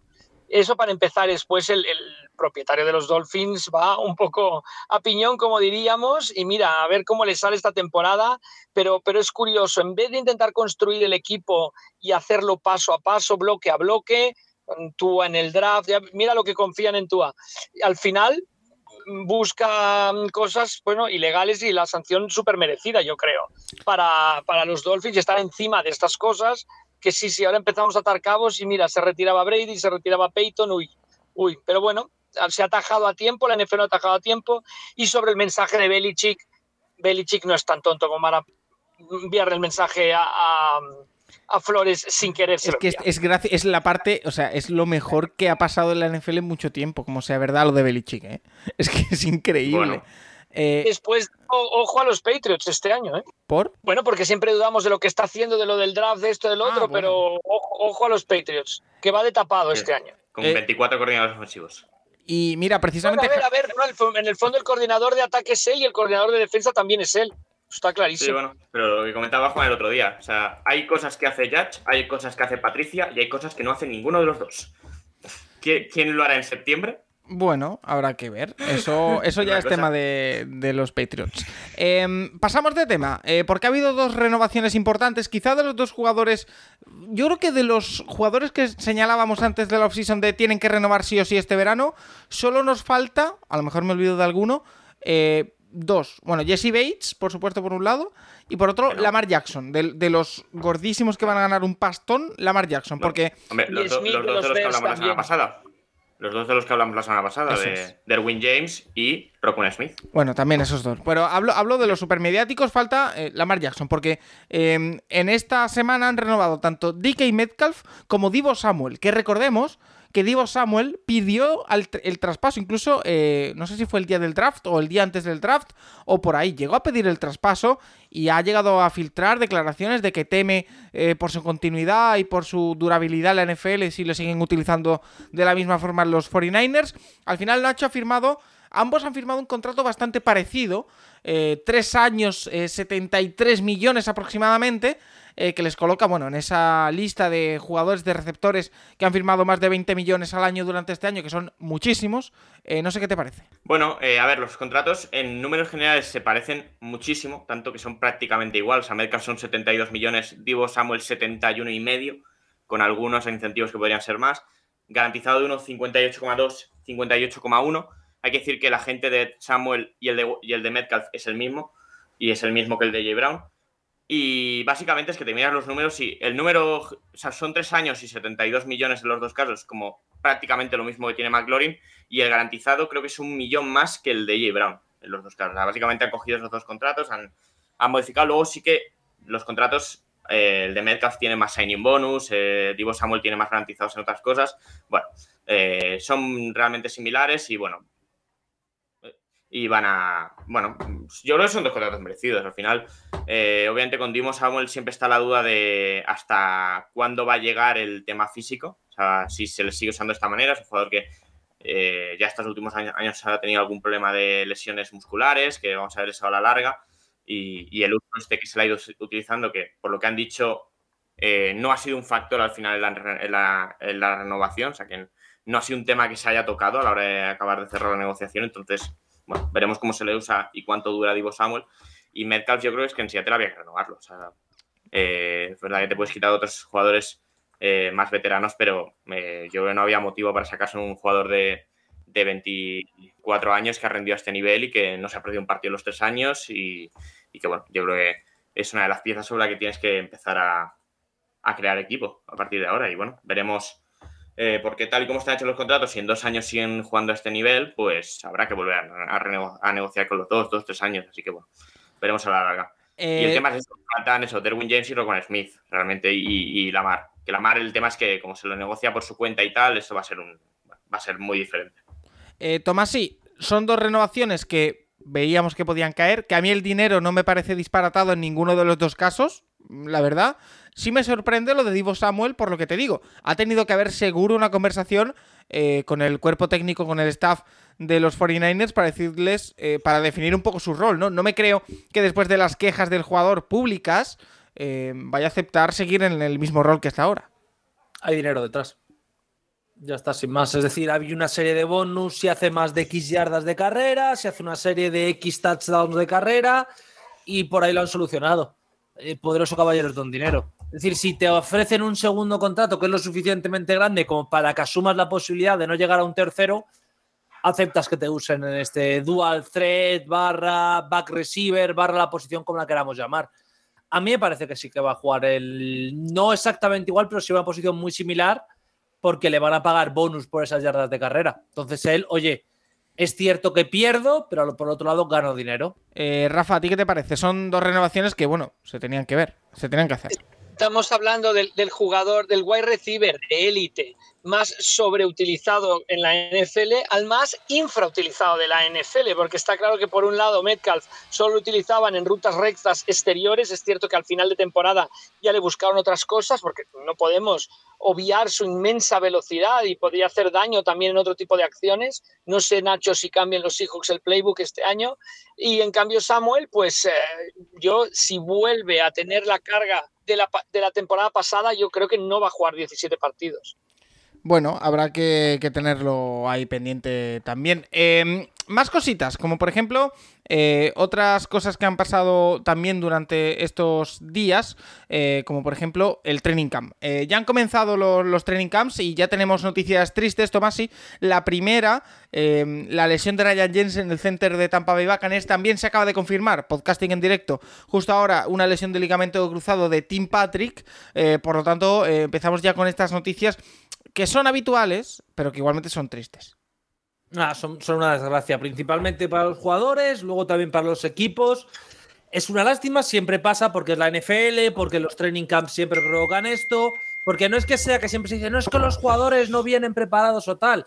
Es un tema básico. Tú te puedes preparar bien en la off-season, pero llegan los esfuerzos, llega el calor, llegan esta clase de esfuerzos más prolongados en el tiempo y la pierna no aguanta, se rompe un ligamento, te produces un 15 grave, es una lástima, todos los años tenemos que hablar de ello, es un fastidio para los Bucks, sinceramente, me da mucha pena lo de Tim Patrick porque este año yo creo que con la ofensiva tan divertida que pueden tener los Broncos, es una verdadera lástima que él no pueda participar, más allá de que sea el día a día, sí, sin duda es un problema y yo creo que lo de Jensen puede afectar bastante a los Bucks. No sé si irán al mercado o no, si optarán por quedarse con el suplente, que al final es lo lógico porque ya conoce el sistema, si no hay nadie muy claro en el mercado. Pero es cierto que es una situación muy incómoda y que siempre es un gran problema. Al final lo que todo el mundo pide es que de junio a septiembre, cuanto menos hable de su equipo a nivel lesiones, a nivel sanciones, a nivel de liarla fuera del campo, mejor que mejor. Una vez más se demuestra esto. Eh, Nacho, eh, hemos hablado de esa lesión de Ryan Jensen, del center de los Buccaneers. Ha habido susto en el, en el training camp de los eh, porque hoy mismo también se reportaba que podía haber una lesión de Tristan Wirfs, otro hombre de la línea. Parece que han sido solo unos calambres y que no será nada. Pero ¿cómo puede afectar la lesión de Jensen a un equipo como los Buccaneers? Hombre, yo veo muchísimo, ¿no? Eh, Ryan Jensen, que lo, habían conseguido renovar este mismo año y que, a ver, eh, es uno de los mejores centros de la liga. Han perdido a los dos guards de la temporada pasada, Alex Capa y, el, que se, el que se retiró, que ahora se me ha ido el nombre. Pero. Amstead, ¿no? Pero, a ver. No. No, el, otro. De los, el de los, de que se retiró. Pero. Eh, Ali Marpet. Ah, entonces, sí, sí. ahora me ha venido el nombre. Eh, claro, eh, es perder a tus tres jugadores interiores de la temporada pasada. Eh, has traspasado por un jugador veterano, como Zach Mason de los Patriots, pero el que se está hablando de que sea el center titular es Robert Hensey, que es un jugador que escogieron el año pasado en tercera ronda en el draft, es un jugador que había jugado en Notre Dame, pero no de center. Entonces, bueno, ahí va a haber problemas de entrada, fácil. Es un proceso de adaptación que por mucho que el año pasado ya se hablase de que era posible que acabase en el interior de la NFL, no es fácil la posición de center. Y bueno, eh, ya se dijo que el primer día tuvo algún que otro problema para, hacer los snaps, que alguno había pasado por encima de Brady. Eh, bueno, esto es cosa de ajustarse y que es una lesión muy importante de cara a la temporada. Y, sí, y lo de Wirfs fue casi un susto, pero si de verdad le pasa algo a Wirfs, eh, a lo mejor empezamos a hablar de que la línea no es buena de que incluso Que ya pasó el año pasado, si no me equivoco, o alguna que otra lesión y, y fíjate. No se llegó a perder. Es que Wirf es de goma, el tío. La verdad es que no, no se lesiona nunca. Y eh, también ha habido Eh, otra lesión. También ha habido otra lesión en la que parece que va a poder llegar al inicio de la temporada, que es Poyer, el safety de los Bills, eh, que también se lesiona. Bueno, ya vamos, eh, iremos contando todo lo que van a ser el desarrollo de, de los diferentes equipos. Eh, hay algunas preguntas, por ejemplo, Dani M nos preguntaba cómo va a afectar la baja de, de Ryan Jensen, que lo acabamos de, de hablar, que si irán a la agencia libre o si irán con Hainsey, parece que van a ir con, con Hainsey. Nacho. No, no, eso que parece. O sea, se habló de que a lo mejor firmaban al Alex de Browns, pero al, de- al del, al del. Justo al de a- al del Que no sería mala opción, la verdad. Bueno, pero parece que van a tirar por, por, por la elección del año pasado. mí- a ver yo si sigo alucinando con que Treter no tenga equipo todavía, pero bueno. no- Bueno, es uno de esos casos de jugador veterano que. Me que parece muy útil, ¿eh? Sí, pero bueno, hay equipos que entre fichar a Treter o darle la oportunidad a, a Robert Hensey, que te ha salido una. Pues a lo mejor te sale un center barato para un par de años. Ya. Pues mira, tiras el, tri- tiras el triple y si no, en octubre llamas a Hensey. Em, llamas a Treter. Y Unai nos pregunta también con referencia a estos training camps eh, que en ellos, en los entrenamientos, ha visto que algunos jugadores llevan un casco acolchado. Eh, imagina que para evitar golpes, etcétera. Su pregunta es por qué no lo llevan siempre para evitar las concussions, etcétera. Es una buena pregunta, porque yo he visto ese casco acolchado por fuera, el tipo como el que utilizaba para los futboleros eh, Peter Check, eh, un poco, pero, más contundente, incluso me atrevería a decir. ¿Por qué no? Supongo, Rafa, que pesará más, será más complicado de moverse con ello, pero quizás es el camino que van a seguir los cascos de aquel futuro. No tengo, no tengo ni idea, Paco, ni idea. No sé si vayan por ahí o no, pero yo también me he fijado y los he visto. Si quieres, bueno, apúntatelo en la agenda y ya lo preguntamos Sí. a alguien de la NFL para tener la respuesta exacta y correcta. Tiene que haber algún, algún experto Son en cascos, feísimos, ¿no? ¿eh? Son terriblemente feos, ¿eh? Bueno, pero Claro. eso se puede modificar, eso se cambia. Em, No, pero a ver, supongo que son, no son, no deben ser cascos para. O sea, son cascos para entrenamientos en los que te vas a llevar golpes Sí, de una man- de el manera. problema yo creo que viene No del contacto, para ¿no? contacto constante. Correcto, el problema vendría del contacto. Se están utilizando en entrenamientos si lo veis- sin contacto, porque claro, el casco también lo utilizas para entrar a placar, para bajar la cabeza cuando vas corriendo con el balón. Entonces, quizá tenga que ver con eso que no se utilicen en partidos. Y, y tiene pinta de que no son cascos que funcionan a alta velocidad. Si os fijáis, los, los receptores no los están usando. La mayoría de receptores no están jugando. O sea, el- cuando hay drills de, de de- receptores y demás, los que lo usan son los de la línea, los, algunos linebackers, pero jugadores, bueno, cornerbacks eh, y, y este tipo de jugadores no tanto. ¿eh? Bueno, pues habrá que estar muy atentos. Em, y para cerrar, antes de irnos con las preguntas de los oyentes, que esta semana nos hemos ido muy largos con la actualidad, no es para menos. em, el primer partido de la temporada. Yo lo llamo partido, Nacho puede que no lo llame partido, que lo llame pachanga. Em, ese partido del Hall of Fame entre Las Vegas Raiders y Jacksonville Jaguars en la madrugada del jueves al viernes a las 2 de la madrugada para todo aquel que quiera quedarse despierto ahora que hace calor y por las noches está un poco más fresquito para ver un poco de, de NFL. Eso sí, que sepa, Tomasi, que no va a estar por lo pronto ni Trevor Lawrence ni Etienne, o sea, el running back presumiblemente titular en los Jaguars y el quarterback presumiblemente titular no van a jugar. Eh, probablemente los Raiders pase tres cuartos de lo mismo. Para quitarte ese, ese gusanillo, bien, pero no esperemos un gran partido. No, pero es que nunca debemos esperar un buen partido del Hall of Fame Game. Es decir, está guay porque te quita el mono, es un poco la metadona de los más fanáticos de la NFL, pero es un partido malo donde se ve la tercera unidad, donde se ven muchas cosas, que básicamente lo único que vale es, eh, para el All or Nothing, hacer de, Buah, este partido, chavales, es la primera oportunidad de vuestras vidas para salir y para los equipos para ver quién está trabajando bien en equipos especiales, quién de la segunda y tercera unidad da un paso al frente y quién puede entrar en el roster de 53, pero es más para eso, para entrar entre el 50 y el 53, que para cualquier clase de gran jugador, mega estrella, etcétera, etcétera. Para eso hay cosas más importantes en la pretemporada que jugar un amistoso chusco, comprando la expresión, en un campo que no es el mejor del mundo, en una situación que es muy pronto la temporada y que sirve para poco. Sirve para poco, me refiero, repito, para los titulares. Para los suplentes sí, pero para los titulares Nada de nada. Eh, Nacho, ¿algo que añadir? Que prácticamente todos los jugadores que van a jugar ese partido no van a hacer roster. ¿Tú lo vas a ver? Es así. Decir que, decir que en la clase de Hall of Fame de este 2022, ¿no? con esta festividad, esta semana, entrará Anthony Boselli de los Jaguars, Cliff Branch de los Raiders, también Leroy Butler, Sam Mills, Richard Seymour y Brian Young, Dick Vermeil como entrenador y Arma McNally como contribuyente, el que fuera árbitro y ojeador de árbitros. Entonces yo creo que también hay que destacarlo dentro de estas festividades del Hall of Fame.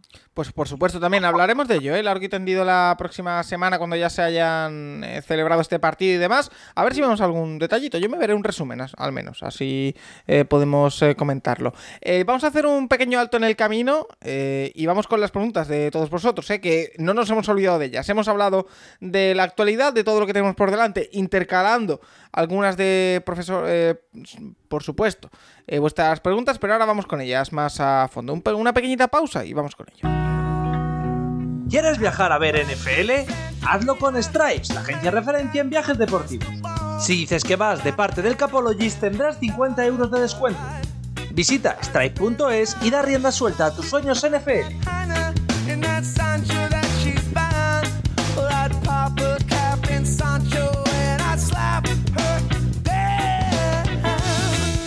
Preguntas de los oyentes y ya comenzamos a encarar la temporada y se nota, porque la primera pregunta nos la hace Fran Marine y nos dice, hola amigos, en septiembre comenzaré a seguir mi primera temporada completa de NFL y aparte de los Riders, que es el equipo del que me he hecho, ¿qué tres o cuatro equipos me recomendáis para ver eh, por divertidos o interesantes? Yo tengo un problema, no sé vosotros, es que estando en agosto, a mí me apetece ver prácticamente a los a todos los equipos, a todos. Pero si yo tengo que destacar a tres por divertidos a priori, yo diría eh, seguro los Chiefs, seguro los Bills y uno de los dos equipos de Los Ángeles, o Chargers o Rams, probablemente los Rams. Eh, Nacho, no sé tú qué opinas. Yo me iría por, eh, a ver, a ver, Baltimore, eh, Cincinnati, seguramente con, ese ataque. Y luego en el otro lado, así creo que este año va a ser bastante divertido ver a los Eagles jugar en ataque. Los Eagles. Es- también nos pregunta por, por él. Yo he visto informaciones de que Jalen Hurts, bueno, lo típico, ¿eh? Está en el mejor momento de su carrera, que ha dejado la limonada, que... Bueno, en fin. Sí, sí, he, he leído que ha dejado la limonada y ahora está, eh, está bebiendo eh, lemon water o algo así, una cosa así. Eh, Tomás, sí. Lo, mi- lo mismo, pero. Sin azúcar. Eh, Tomás, sí. Eh, Primero, lo de la limonada me parece que es el paso más decisivo que puede tomar un jugador. más que nada porque si él toma menos limonada, puedo tomar yo más. Es decir, veo ahí una ventaja. ¿Eres, eres muy de Pero limonada, más- sí? A mí me gusta mucho. A mí Pero el- casera general, las o- bebidas de limón me gustan mucho. ¿Casera o, o, o- o sea, limonada casera? casera o- mejor, pero normalmente tiene que ser comprada. Vale, y mezclada. Eh. Eh, Evidentemente, eh, para mí, Ravens, Chargers, sin ningún tipo de duda. Y el tercer equipo, por coger uno de la NFC, yo diría que es divertido ver a los Bucks por esto del último año, entre comillas, de Brady, las opciones de anillo, una conferencia desdibujada y creo que puede ser un- una buena manera de entrar a la NFC esta temporada. Mira, pues ahí queda. Eh, Rafa, ¿tus eh, recomendaciones?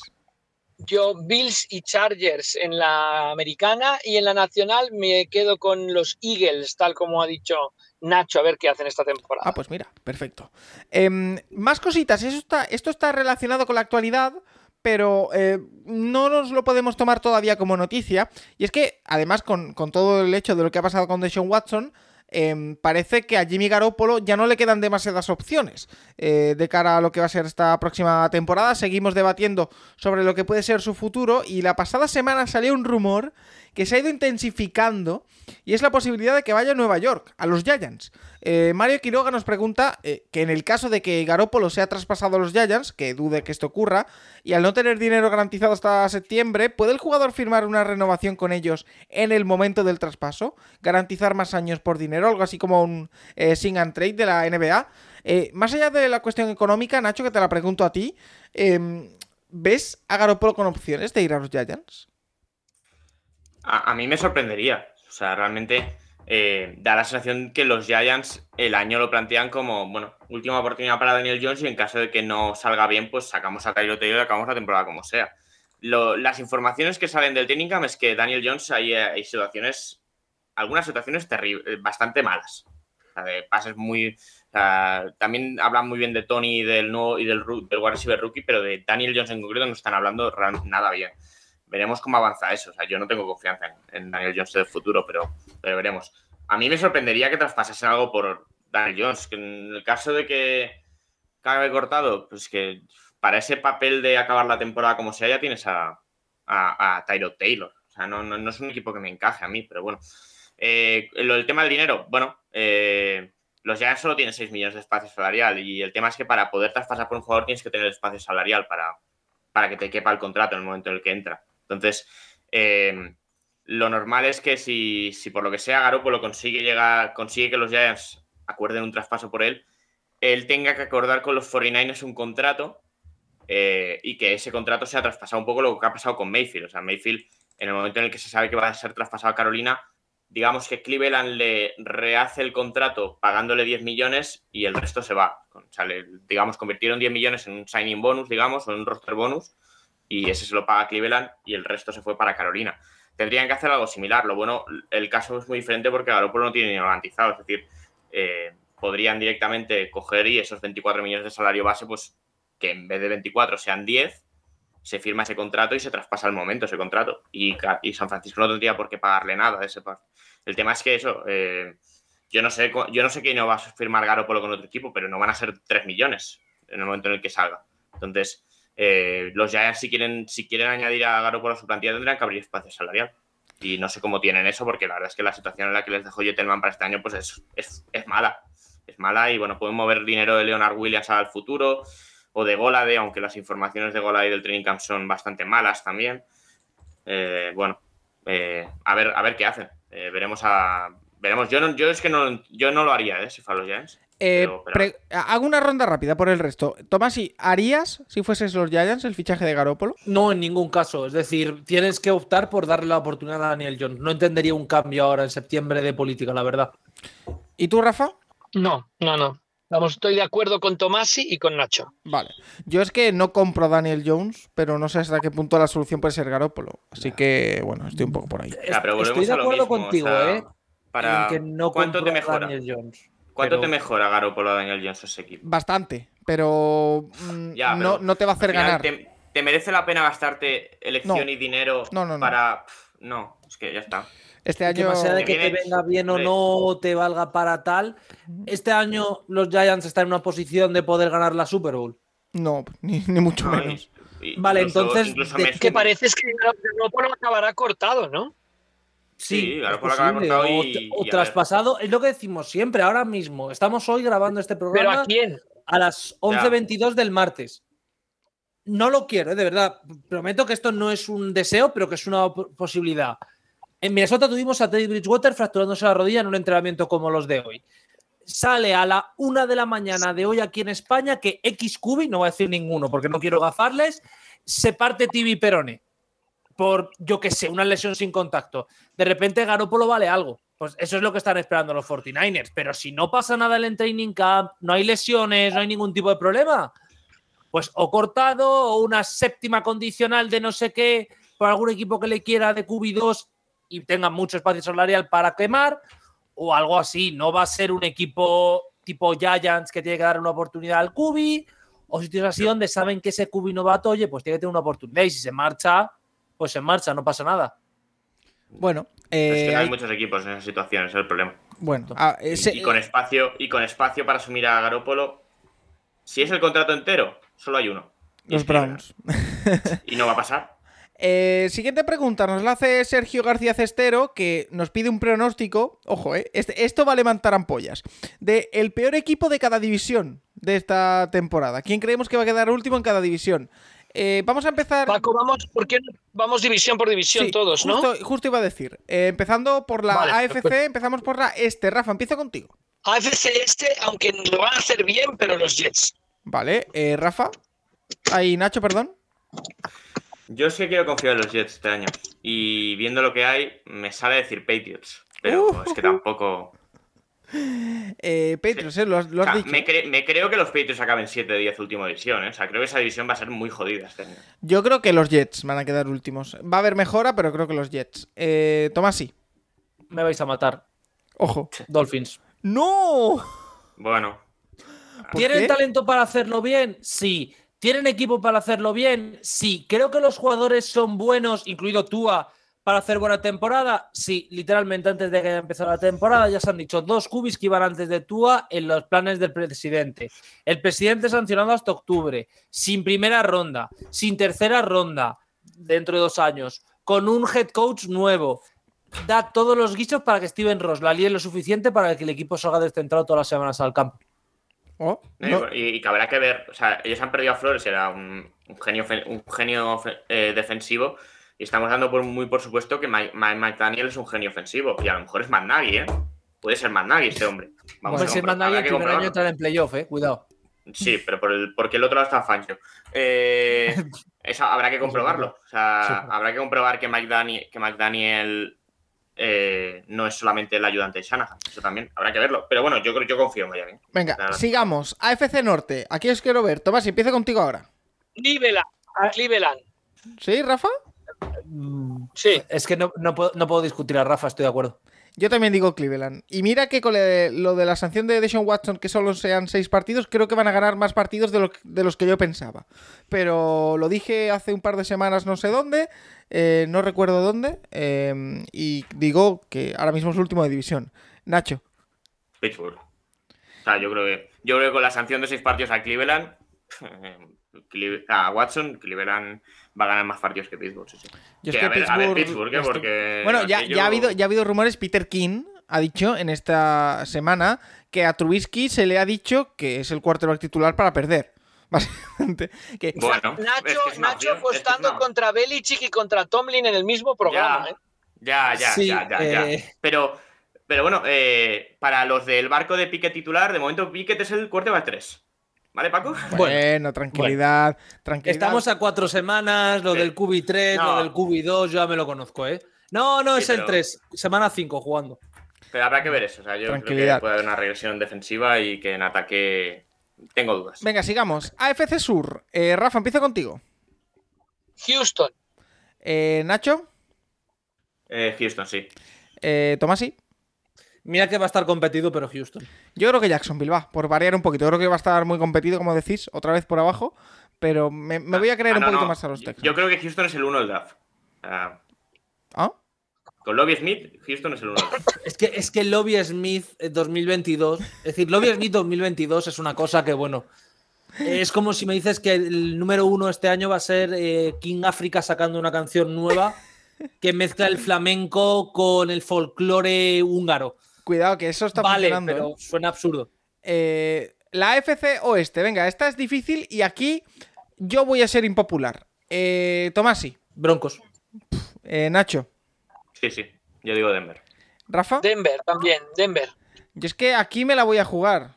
Eh, me voy a tirar un triplazo que se va a escuchar. Dime por favor que no vas a decir Chiefs. No, no, no, no, no, es no, no, Vale. no, no estoy Vale, tan vale, loco. vale, vale. Voy a decir Raiders. Porque, Como todos los eh, años. sí. Siempre decimos Raiders y nunca son los Raiders. porque La- más la allá de la, de la pareja que tienen en ataque, tienen cosas, evidentemente, pero a mí el equipo. Es que veo el resto de equipos y me dicen más. A mí. Yo creo que los Raiders tienen mejor equipo que el año pasado. Sí, pero es que los Chargers mejor tienen mejor equipo, los Broncos también. Equipazo los Raiders, ¿eh? Ojo. Es que son cuatro equipazos, es que es prácticamente imposible de pronosticar. En la NFC, venga, la este, eh, Nacho, Eh, Giants. Giants, Giants. Eh, Tomasi, Bueno, uf, Washington. No, Giants, Giants. Tomasi, Uf, Esto, esto que voy a decir es un triple desde el medio del campo hacia atrás y sin mirar a canasta Dallas. Cowboys. Mismo caso que Dolphins. Ostras. Mismo ¿En qué- caso en qué- que en- Dolphins. ¿En qué semana se lesiona Prescott? ¿Y en qué semana No es está mal? ¿eh? No está nada mal tirado, Tomás. Y yo voy con Es que- Washington, pero yo creo que va a estar muy competido ese último lugar. yo voy con, con Giants. Yo creo que Giants, Es que reitero, no me quedo Quiero en el Jones. matizar un poco lo de por qué Cowboys. Es el típico año que a McCarthy le sale todo por atrás, porque todo el mundo está enfadado, porque nadie quiere a McCarthy, porque si Kellen Moore bien o Kellen Moore mal, pues si tal por si cual. Acaba siendo un año dalístico en el sentido de noticias todas las semanas de movida y es igual que Dolphins. Creo que pueden ser más afectados por la mala prensa.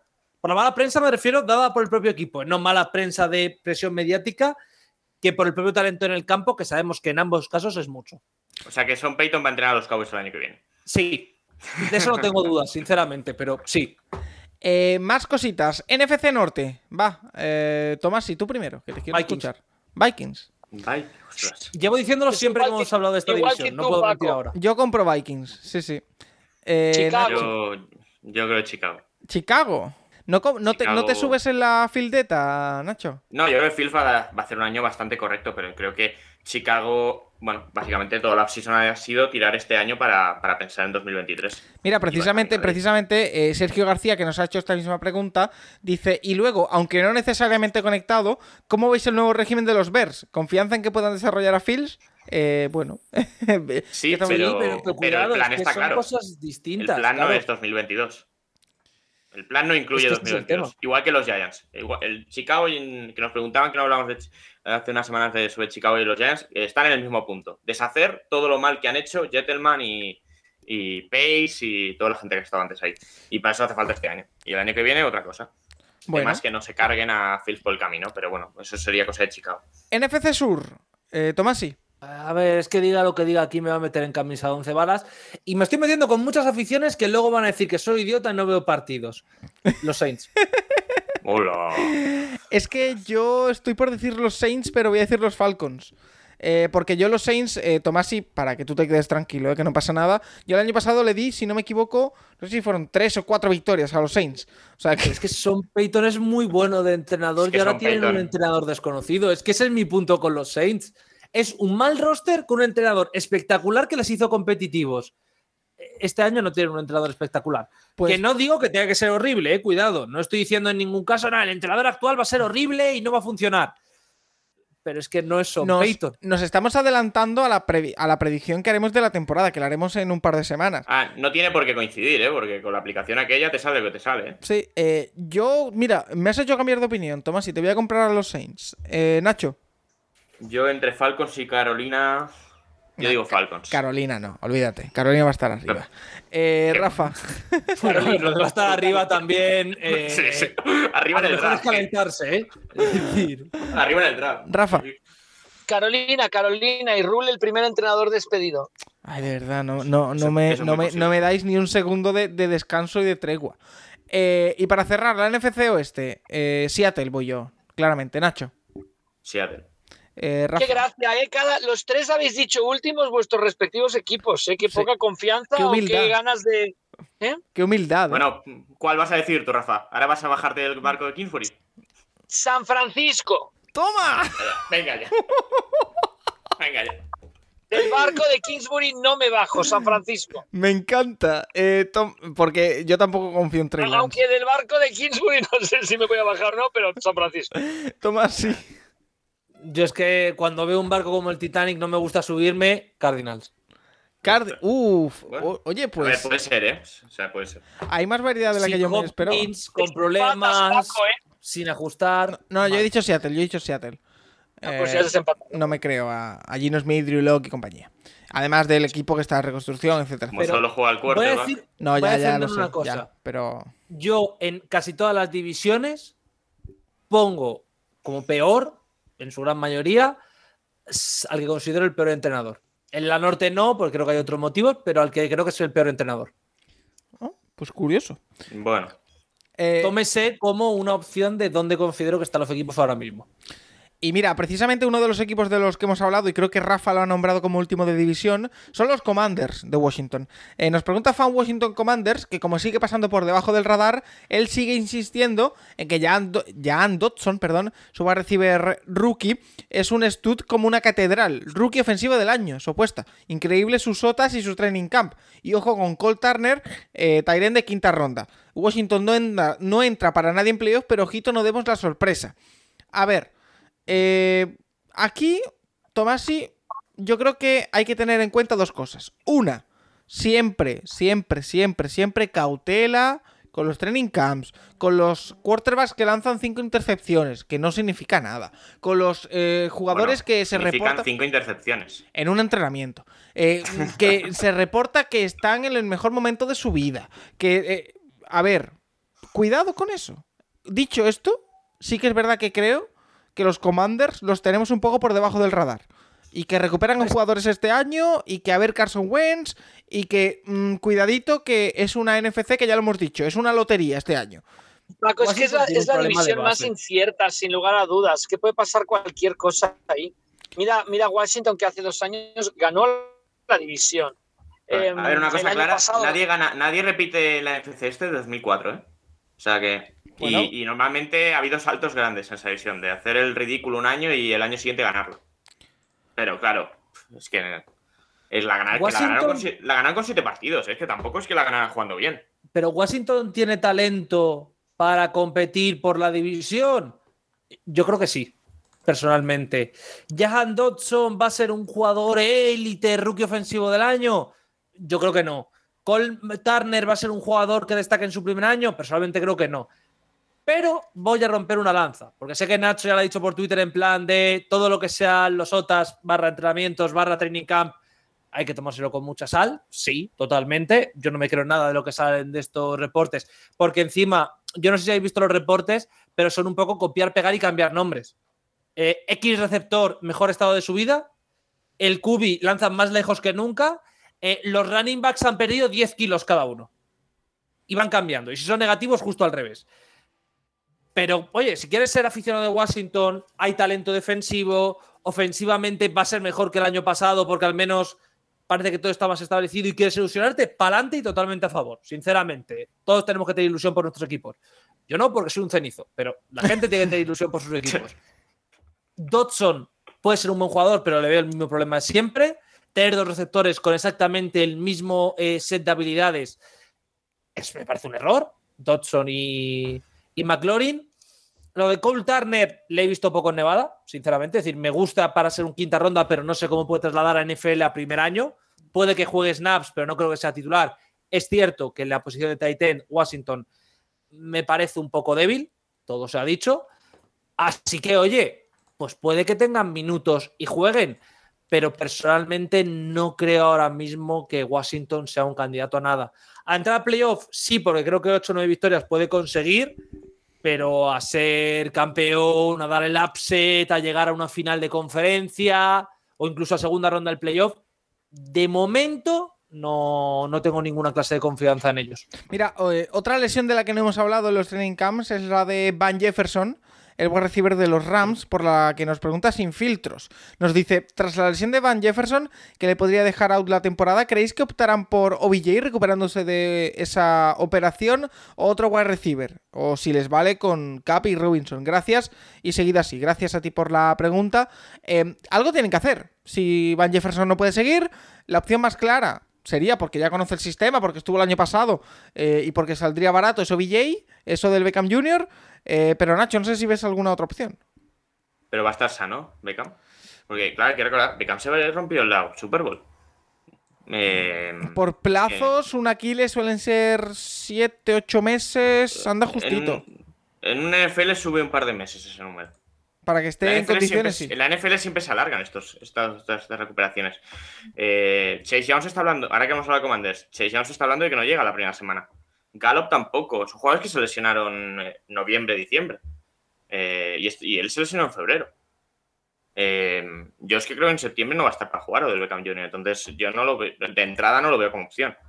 Eh, no sé qué van a hacer. eh, a ver, ellos han ido cogiendo receptores de últimos años y tal, o sea, eh, que sean buenos o no es otro tema, pero los han ido cogiendo. Supongo que juegan con ellos. Pero, eh, a ver, eh, se está hablando muy bien de Allen Robinson. O sea, al final, Cooper Cup y Allen Robinson es la pareja eh, con la que vas a producir. Luego ya a Sí, te partir de ahí faltan, lo te que faltan juegue- complementos. Bueno, ya, pero. eh, Eh, voy a decir un nombre que a mí me gustaba mucho y que el año pasado no pudo jugar prácticamente por lesiones. Bueno, jugó, pero no mucho porque jugó prácticamente Sorpréndeme. ocho partidos. Tutu, Tutu. Tutu Atwell. Pero Tutu Atwell en ataque no jugó, ¿no? Jugó solo como equipos especiales, pero al final A te ver, una gastaste una segunda, segunda ronda. ronda. en él. Este año le puedes usar pero- receptor 3. Claro. Ya, pero ya es lo, es lo que hablamos en el draft. ¿eh? Tutu Atwell físicamente es que, si hemos- eh, no sé, o sea, hablábamos de Devonta Smith como, va- como pequeño y este chico es mucho más pequeño que Devonta Smith. ¿eh? Sí, pero como back receiver, que a los Rams además es algo que no van a tener ningún tipo de problema en usar, te viene como anillo al dedo. Bueno, pues ahí apuntamos el, el nombre. Eh, más cositas. Víctor nos dice: Estoy escuchando la buena pretemporada de James Cook. ¿Creéis que tiene tan buena perspectiva como creen en Buffalo? Gracias. Eh, volvemos a las mismas. Eh, hay que creerse a medias, si no te diría incluso menos, estos reportes de pretemporada, pero bueno. Puede ser que James Cook esté, esté sorprendiendo y le pueda disputar a, a, bueno, a eh, la, la, titularidad incluso. A mí me parece difícil no en Buffalo. No se te ha ocurrido ningún nombre de los... porque no tienen running back los Bills. Bueno, Singletary, pero... Sí, ya, pero esa es la buena situación de... O sea, James Cook para ser un segunda ronda abajo, como running back es que, ha caído en una muy buena situación para él. ¿Sabes lo que me ha pasado, Nacho? Es un, es un, sitio sin running back. ¿Sabes lo que me ha pasado? Que eh, tenía en mi cabeza que James Cook es running back, pero he dicho, a ver si me estoy equivocando con el Dalvin Cook y estoy metiendo la pata. Por eso iba, iba no, a decir no, Singletary, no. pero después no lo he dicho, digo, no la voy a. Pero sí, es eh, Singletary. Sí. Por eso, pero cae en un equipo que Zach Moss ha sido una decepción brutal de hace un par de drafts y Singletary nunca ha acabado de. Y se, y se complementan bastante bien. O sea, incluso Singletary te sirve para situaciones en las que no te sirve James Cook. Entonces, eh, yo le he drafteado una Dynasty estas de, de redraft, también a Dodson en otra. Eh, o sea, una Dynasty este de rookie drafts. Y, y, la verdad es que yo creo que James Cook cae en un sitio que le puede hacer brillar bastante para, para donde ha salido. O sea, podría haber ido otros equipos a ser running back claro dos o claro incluso menos. Y ha caído un equipo que necesita un perfil de James Cook. Así que bueno, pinta, yo creo que no pinta mal el inicio de la carrera de Cook. Eh, ahora, ahora a ver. Más cositas, eh, porque por ejemplo las Fanball nos dice ¿Cuál de los quarterbacks seleccionados en este draft será el primero en ser titular con su equipo? Para mí en una situación normal debería ser Pickett, pero ¿en qué momento y situación creéis que saldrá el primero de todos ellos? Gracias. Eh, Rafa, hemos hablado de Trubisky como titular en Pittsburgh, que puede ser que salga Pickett, pero yo tengo la sensación personal, no sé tú, de que no va a ser el primero en salir.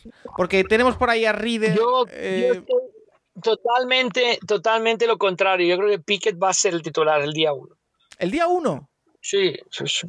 Oye, si es titular el día 1, celebramos. ¿eh? Hay, hay fanfarria. En, en, en, en Cleveland también celebran, sí. Aposté por Mac Jones el, el, año pasado y mira. Oh, pues sí, pero Mac yo, Jones llegaba mucho más preparado de lo que llega. Yo te, yo te iba a decir, Rafa, que tengo la sensación de que Corral ahora con la llegada de Baker Mayfield no, porque tiene a, a Mayfield y a Darnold por delante, pero que Reader eh, o Malik Willis o alguno de estos, por lesión del titular, va a ser el primero en salir. Es mi sensación. Eh, no sé tú qué opinas, Tomasi. Hombre, que estamos apostando a que Marcus Mariota o Tannehill se lesionan. Que Mariota es algo Entonces, habitual. Vale, Sí, pero entonces, si yo digo que Mac Jones se lesiona en la semana 1 Claro, y el primero en salir de titular es Tape, decir, claro, es que ahí ya estamos entrando en una situación mucho más complicada que es apuesta a quién se lesiona antes. Que me parece ya una innovación muy Yo complicada. creo que todos, Yo personalmente- todos lo tienen, todos lo tienen muy negro. Porque Corral han fichado a Mayfield, quiere decir que de momento no lo ven. Eh, los Falcons ya han anunciado a Mariota, con lo cual yo, yo creo que todos lo tienen bastante mal. Es que yo creo que el primero va a ser Piquet, pero no, es decir, si no entran lesiones, si de repente, yo que sé, cae Mayfield, ACL semana 1 y Aquiles semana 2 Darnold, pues sí será Corral, o si se lesiona eh, Jones, o si se lesiona alguien así, pero en situaciones normales, coherentes, sin lesiones, yo creo que sí va a ser Piquet el primero. Eh, Nacho, ¿tú qué opinas? A ver, yo creo que Mariota no. Ya hemos mostrado otros años que no va a durar mucho en lesiones, pero es que eh, yo creo que aunque Pickett no sea el titular en el día 1, que no creo que vaya a serlo, el calendario de los Steelers es muy complicado. ¿eh? Bengals, Patriots, Browns, Jets, Bills, Buccaneers, Miami y Filadelfia antes del bar. Eh, son partidos muy complicados. Yo, aparte, eh, ya lo he dicho antes que no, no confío en Pittsburgh, eh, creo que les va a costar el inicio. Y, y, que Trubisky, es que yo no confío en Trubisky, entonces creo que, creo que el cambio es posible y pronto. Tranquilidad con Trubisky, tranquilo. Eh... A ver, no puede ser que tranquilidad con Trubisky y a la vez con Pique. Es que me gustan los dos. Eh... Paco ahora mismo te vende que cualquier QB de Steelers va a ganar el MVP este año si le das 5 minutos y no, una copa. porque lo va a ganar Mayfield. También. Era cierto, también está Mayfield. Es por algo, este año, ¿eh? Por algo, Trubisky, Mayfield. por algo he traspasado por él en la Fantasy Dynasty, por Mayfield. Qué desastre. Bueno, bueno calla, calla, calla, calla, por favor. Que alguien me explique lo de. No es necesario Kubi en esta Dynasty porque no es necesario. Pillo a Brady, traspaso a Brady para coger a. No, no, no, no, no, no, no. Es que te has perdido. No te has perdido. Eso no lo he hecho ahí. Lo he hecho en la Dynasty que tengo con Nacho y la gente de Seahawkers. Sí, una segunda porque ronda. Has cogido, porque has cogido a, por una segunda ronda a Mayfield. Sí. No, no, no, Digo, no, no, no, fue una tercera. no, una tercera. Segunda, Paco, segunda. Fue una Digo la lista de jugadores disponibles. Chris Olave, Christian Watson, Sky Moore, Jahan Dodson, que lo pillé yo. eh, obviamente todos los defensas. eh, bastante running ¿Di, di una segunda ronda? Sí. No, yo Paco, yo tengo mucho ¿eh? aprecio, pero lo tuyo y lo de tus barcos empieza a parecer ya el Costa Concordia, ¿eh? Es decir, pa- para, por favor. Eh, me ac- y, y acabo de ver que tengo un trade pendiente que me dice que a cambio de Travis Etienne y DK Metcalf me dan a Ziki Elliott y a Mari Cooper. A ver, eh, estoy tan desesperado, pero no tanto, querido Iván. O sea, Nacho, ¿ha- ¿has propuesto esa oferta? Me lo voy a No. preguntar bajo un seudónimo. No. No, no. es que est- estoy pendiente, estoy intentando buscar el trade porque yo no di. A ver, yo di Ba- Baker Mayfield y una quinta ronda por una segunda, sí, es correcto. Eh, A ver, que me llevé Ese también una, momento de realización de que lo has hecho, ¿eh? que me llevé también una quinta ronda, tío, está bien. Eso no es No, nada, Baker Paco. Mayfield de una quinta. Que duda cabe que ese trade. eh, Una quinta de un draft de cinco rondas, ¿eh? No de Sí, 24. sí. Eh, también se criticaron otros movimientos en el pasado y después Lamar Jackson sale el 31 y ahora es MVP de la liga. Eh, Xavi Davers, ¿está- de- ¿Estás indicando que Sí, Mayfield eh, es el Paco, nuevo Paco, Lamar Paco, Jackson? Paco. Espérate, Paco. ¿En quién fue el uno del draft, el draft de Lamar Jackson? el futuro MVP de la NFL, Baker Mayfield. Eh, Xavi Davers nos dice Vale, Lawrence, Fields, Zach Wilson o Trey Lance. ¿Quién será considerado oficialmente un bust? Em, Rafa, de estos cuatro nombres hay que, para mí, ¿eh? Sacar fuera a Trey Lance porque esta va a ser su primera temporada como titular, por No, lo tanto, Yo creo que dice a la larga. Yo creo que dice a la larga la pregunta. o esta temporada. Eh, después, después de dos años. Porque esta temporada yo creo que el que está en riesgo de ser considerado un bust es Zach Wilson, después de esa primera temporada que ha hecho. Que a Trubisky se le dieron cuatro años. ¿eh? Eh, sí, eh, no sé tú cómo lo ves, Rafa. Bueno, que sorprende mucho, sobre todo el que fueran tan seguros a por Wilson con el número 2 y que todo el mundo lo daba ya por hecho antes del draft, ¿no? Yo creo que sí que sorprende esto. Em, ¿Quién? Ya veremos, llevamos muy poco visto para poder responder esa pregunta. Yo creo que vale la pena con lupa seguir a los tres corebacks, a, a- a- o sea, a Wilson, a Lawrence y a, y a Fields y de Lance estoy de acuerdo, es que no le hemos visto nada todavía jugando. Entonces yo creo que es prematuro para poder responder la pregunta, sea más por feeling que por, que por conocimiento. Eh, ¿Algo que añadir, eh, Tomás y Nacho? Bueno, yo no estaba muy arriba con. O sea, yo no estaba tan arriba con Wilson el año pasado. O sea, mucho, o sea, por ejemplo, Juan o mucha gente lo tenía, la mayoría de gente incluso, lo tenía como segundo quarterback claro del draft. Y a mí en BYU había hecho cosas muy buenas, pero era un año eh, con una situación muy ideal del- en cuanto a presión en, de línea ofensiva y demás. Eh, Bueno, y ahora ha caído en unos Jets que, bueno, el año pasado fue un, un desastre y que este año pinta mejor, pero para mí el que menos confianza me da es, eh, de los que han jugado es Wilson. Vale. Eh, mira, ahora os voy a, plantear. quiero sí. decir una cosa solo. Creo que va a ser acusado de draft solo por una circunstancia. De Bust, perdón. Porque está en Nueva York y la prensa de Nueva York, a poco que no gane, le va a llamar Bust. Pero no creo que ninguno de los cuatro vaya a acabar siendo Bust, al menos este año o el que viene. Vale, Bueno, pero si en, si en dos años son su- alguno de ellos es suplente, pues obviamente es un sí. bust. es, un, Por supuesto. Pero es una primera ronda alta que no. Bueno, eh, aún queda tiempo para dilucidarlo. Eh, como decía, la siguiente pregunta que nos la hace Alberto Ariza eh, nos da a elegir cuatro quarterbacks y nos da dos supuestos para elegir a uno, ¿vale? Os voy a decir los cuatro nombres, el supuesto y solo me decís el nombre para ir agilizando un poquito. Eh, los cuatro nombres que nos da Alberto Ariza son Daniel Jones, Jared Goff, Carson Wentz y Kirk Cousins. Cuatro quarterbacks eh, de dudosa reputación y nos dice, supuesto uno, cuatro años para construir una franquicia ganadora. ¿A quién le dais ese puesto de los cuatro? Nacho. Yo voy a responder lo que ha respondido por Twitter una- un amigo mío de los Seahawks. Eh, Goff si viene con el auricular y McVay. Eh, Rafa. Kirk Cousins. Kirk Cousins. Eh, Tomasi. creo que voy a decir Goff, sobre todo para lo de entrenar al cubi. Eh, yo voy a decir una cosa impopular, ya sabéis que me gusta. Eh, Carson Wentz. De, los de estos cuatro, Carson Wentz. Creo Claro, que es Carson- franquicia ganadora. Bueno, es- sí, es verdad. El único que ha estado. es el que más cerca ha estado de ganar. sí. Pero yo voy a defender una cosa. Carson Bueno, Wentz, el problema que tiene También es es de, de lesiones.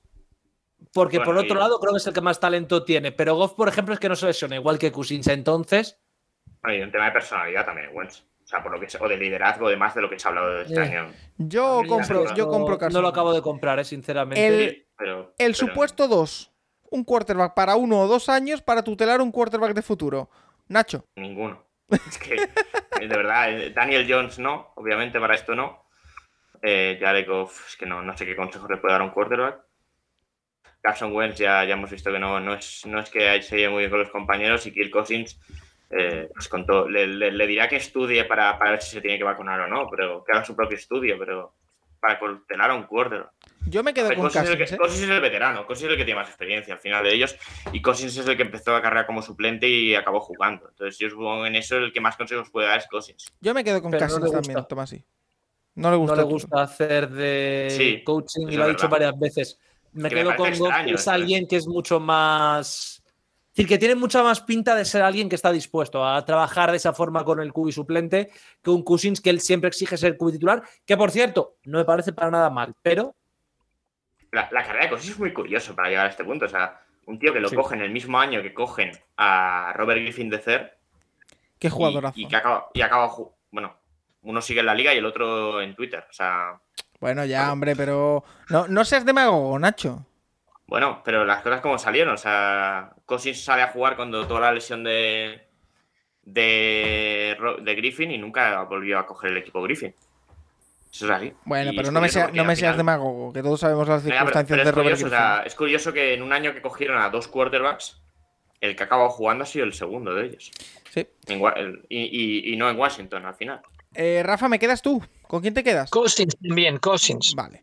Eh, mira, Carlos Ayuso nos pregunta, de los jugadores que vuelven de lesiones y han estado mucho tiempo fuera, ¿a cuáles veis con posibilidad de volver al nivel de antes? Nos nombra a McCaffrey, a Socon Barkley, a Michael Thomas, Chase Young, Travis Etienne, que de hecho mm, volverá a su nivel de college, porque no lo hemos visto en la NFL, eh, Travis, eh, Boots, Dobbins, etcétera, etcétera. Nacho, ¿tú con quién te quedas? Yo, si tengo que apostar, perdóname, yo diría Chase Young, pero no sé tú. Yo creo que Chase Young va a volver a buen nivel. Es verdad que no va a estar la semana 1 para volver. Lo de Travis Etienne es curioso. A Travis Etienne en la NBA sería considerado un rookie. Porque no ha llegado a, estar activo en ningún partido la temporada pasada. Ya, En la NBA lo- él sería. Lo drafté en mi primera ronda del Fantasy el año pasado. Sí, sí. Pero es curioso. El año, la NBA si te pierdes un año, el año siguiente eres rookie. Aquí Blake no. Griffin, sí. Eh, por ejemplo, o o Ben Simmons. Eh, ganando yo el creo, Rookie del año. Sí. Eh, yo diría que Michael Thomas, eh, lo que se ha visto de los vídeos y demás, a ver, eh, obviamente pues tiene dos años más de lo que tenía, pero que, que yo creo que Michael Thomas puede volver a buen nivel. Y yo confío en Dobbins, también en, en Baltimore. Dicen que está, está prácticamente ya recuperado, que va a estar para la semana 1 y yo creo que en ese ataque va a hacer números. Yo es que las posiciones de wide receiver, de running back, me cuesta en lesiones graves que recuperen el nivel. Por eso digo Chase Young, no sé tú, Tomasi. Que se hizo Dobbins. Es que yo diría Chase Young, sí. Y ojalá, ojalá Michael Thomas, porque me parece un receptor muy, muy talentoso. Yo creo que son Sí, los dos de los cuales más me fiaría. Hay que decir que lo de, lo de Michael Thomas no fue ni ligamento ni, ni, ni Aquiles, ¿no? Creo que Ah, no. Fue un tema, fue un tema del pie, ¿no? Dobbins se rompió. a- buah, Do- Dobbins se rompió rodilla. Bueno, veremos eso. Eh, bueno, yo confío en Dobbins, pero. Rafa, Yo creo que lesiones así graves o lesiones una vez que un running back tiene una lesión y nos podemos remitir a las últimas temporadas, le cuesta ya muchísimo volver al nivel en el que estaba, con lo cual voy a ir a seguro y también diré Chase Young en, en defensa. vale. Eh, y mira, por otra parte, Arturo Rivas lo que nos pregunta es, en las posiciones eh, más clave, ¿qué jugadores de segundo o tercer contrato creéis que van a tener un bajón más significativo en cuanto a estadísticas? Confío poco en el año de Matt Ryan, Thielen, Ertz, Amstead, J.J. Watt, Bobby Wagner y Tyrion Matthew. Gracias. Yo creo creo que de esta lista que nos pone, que no sé si se escapa algún nombre que, que tengáis en mente, el que yo creo que se va a pegar el batacazo más grande, porque por ejemplo de JJ Watt ya hemos visto que ha bajado sus evolumentos, por ejemplo.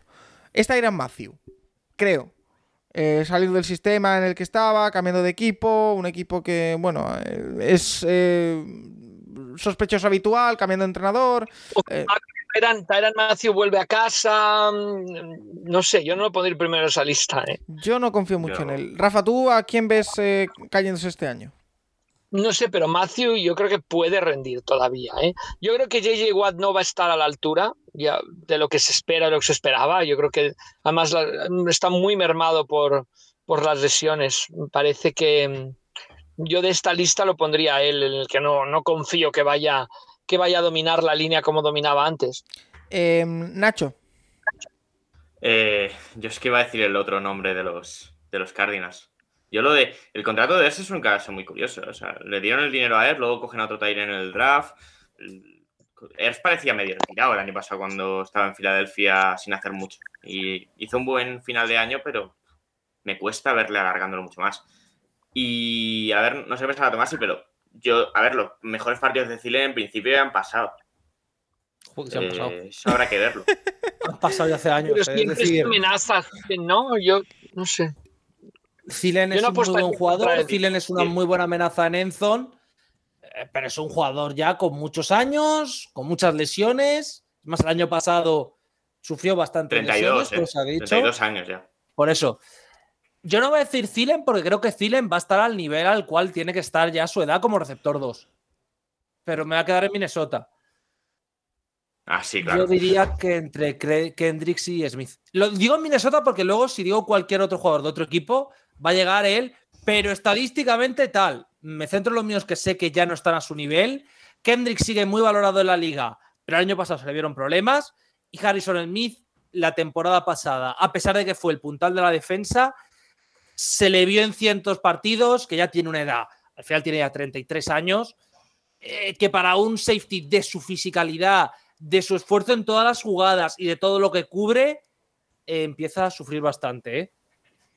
Bueno, pues ahí queda. Eh, nos han preguntado mucho, como decimos, por jugadores en la temporada.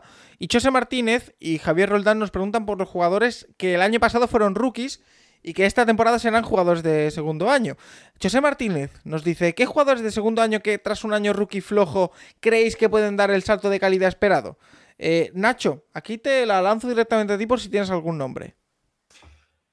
Bueno, eh, viendo un poco lo del año pasado, eh, por ejemplo, JC Horn empezó bien la temporada, pero se rompió el pie, o la- algo, de, algo de las piernas, y no volvió a jugar. Yo creo que va a volver bien, por ejemplo, ha vuelto a entrenar esta semana. Y yo, por ejemplo, de los pass rushes me espero bastante más. ¿sabes? Es decir, es verdad que hablábamos el año pasado de una clase que llegaban poco preparados o que el primer año iba a ser complicado, pero yo, por ejemplo, de, de Owe en los Ravens me espero muchísimo este año, y de Trayon en los Buccaneers también, por ejemplo. Tomás, ¿y algún nombre que se te venga a ti a la cabeza? Justin Fields. ¿Oh? También, sí, sí, claro. Importante, sí, sí. No, no, me gusta, me gusta. Eh, y además contundente. Yo me espero más esta temporada, fíjate lo que te digo, y el año pasado ya hizo buena temporada, pero que brille más aún, eh, Jalen Waddell. Eh, pues, está en el ecosistema, yo creo que correcto, y sí que fue. Talento tiene. Dime. Hombre, Talento tiene. Por eso, por eso, que fue, si no me equivoco, Nacho lo ha dicho alguna vez, fue el, re- el receptor con más recepciones en la historia de un rookie y, y demás, pero eh, no lo vi brillar como quizás esperaba o, o- o fue opacado por, por Jamar Chase, que también puede pasar. Eh, pero esta temporada... Ese es, el, ese es el- ese es el tema. O sea, claro, al lado de Chase todo parece malo, pero el año rookie de Jalen Waddell, eh, 1015 yardas, 104 104 recepciones. Bueno, Hombre, pues... no lo hace Que es un gente. poco lo que pasó el año de Jefferson. sí, claro, es que claro, venimos de dos años en los que ha habido un receptor histórico. Jefferson primero y luego Chase. Claro. Eh, Entonces, claro, cualquier jugador que salga al lado es como. Es que no es tan esto. y En plan de, joder, Waddell es, Waddell es muy buen jugador. Yo creo que si no pasa lo que yo pienso de que Miami colapse por el tema de Ross, va a tener muchas oportunidades de triunfar. Y es que el tío tiene mucho talento. Entonces, lo lógico es que funcione muy bien, sinceramente. Mira, y también nos preguntan por jugadores de segundo año Javier Roldán, que dice, cuando se habla de jugadores de segundo año, se suele hablar de los ofensivos, pero ¿qué jugadores defensivos del pasado draft creéis que pueden establecerse como grandes jugadores de la liga y ser incluso robos del pasado draft? Yo voy a dar un nombre, eh, porque el año pasado se le vieron muchas cosas muy interesantes, pero eh, no se le vio la temporada completa y espero que esta sí se le vea la temporada completa. Obusu Koramoa. Eh, Sí, Nacho. Barriendo para casa, cómo no. No, hombre, Eh, una vez que lo hago esta- en este programa, ¿eh? Una vez que lo haces de forma positiva.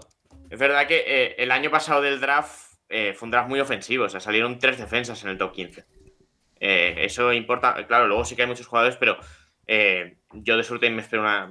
Surtain pinta cornerback. Bueno, lo que pintaba en Alabama. O sea, Surtain pinta jugadorazo. Micah Parsons también. Ya lo ha sido este primer año.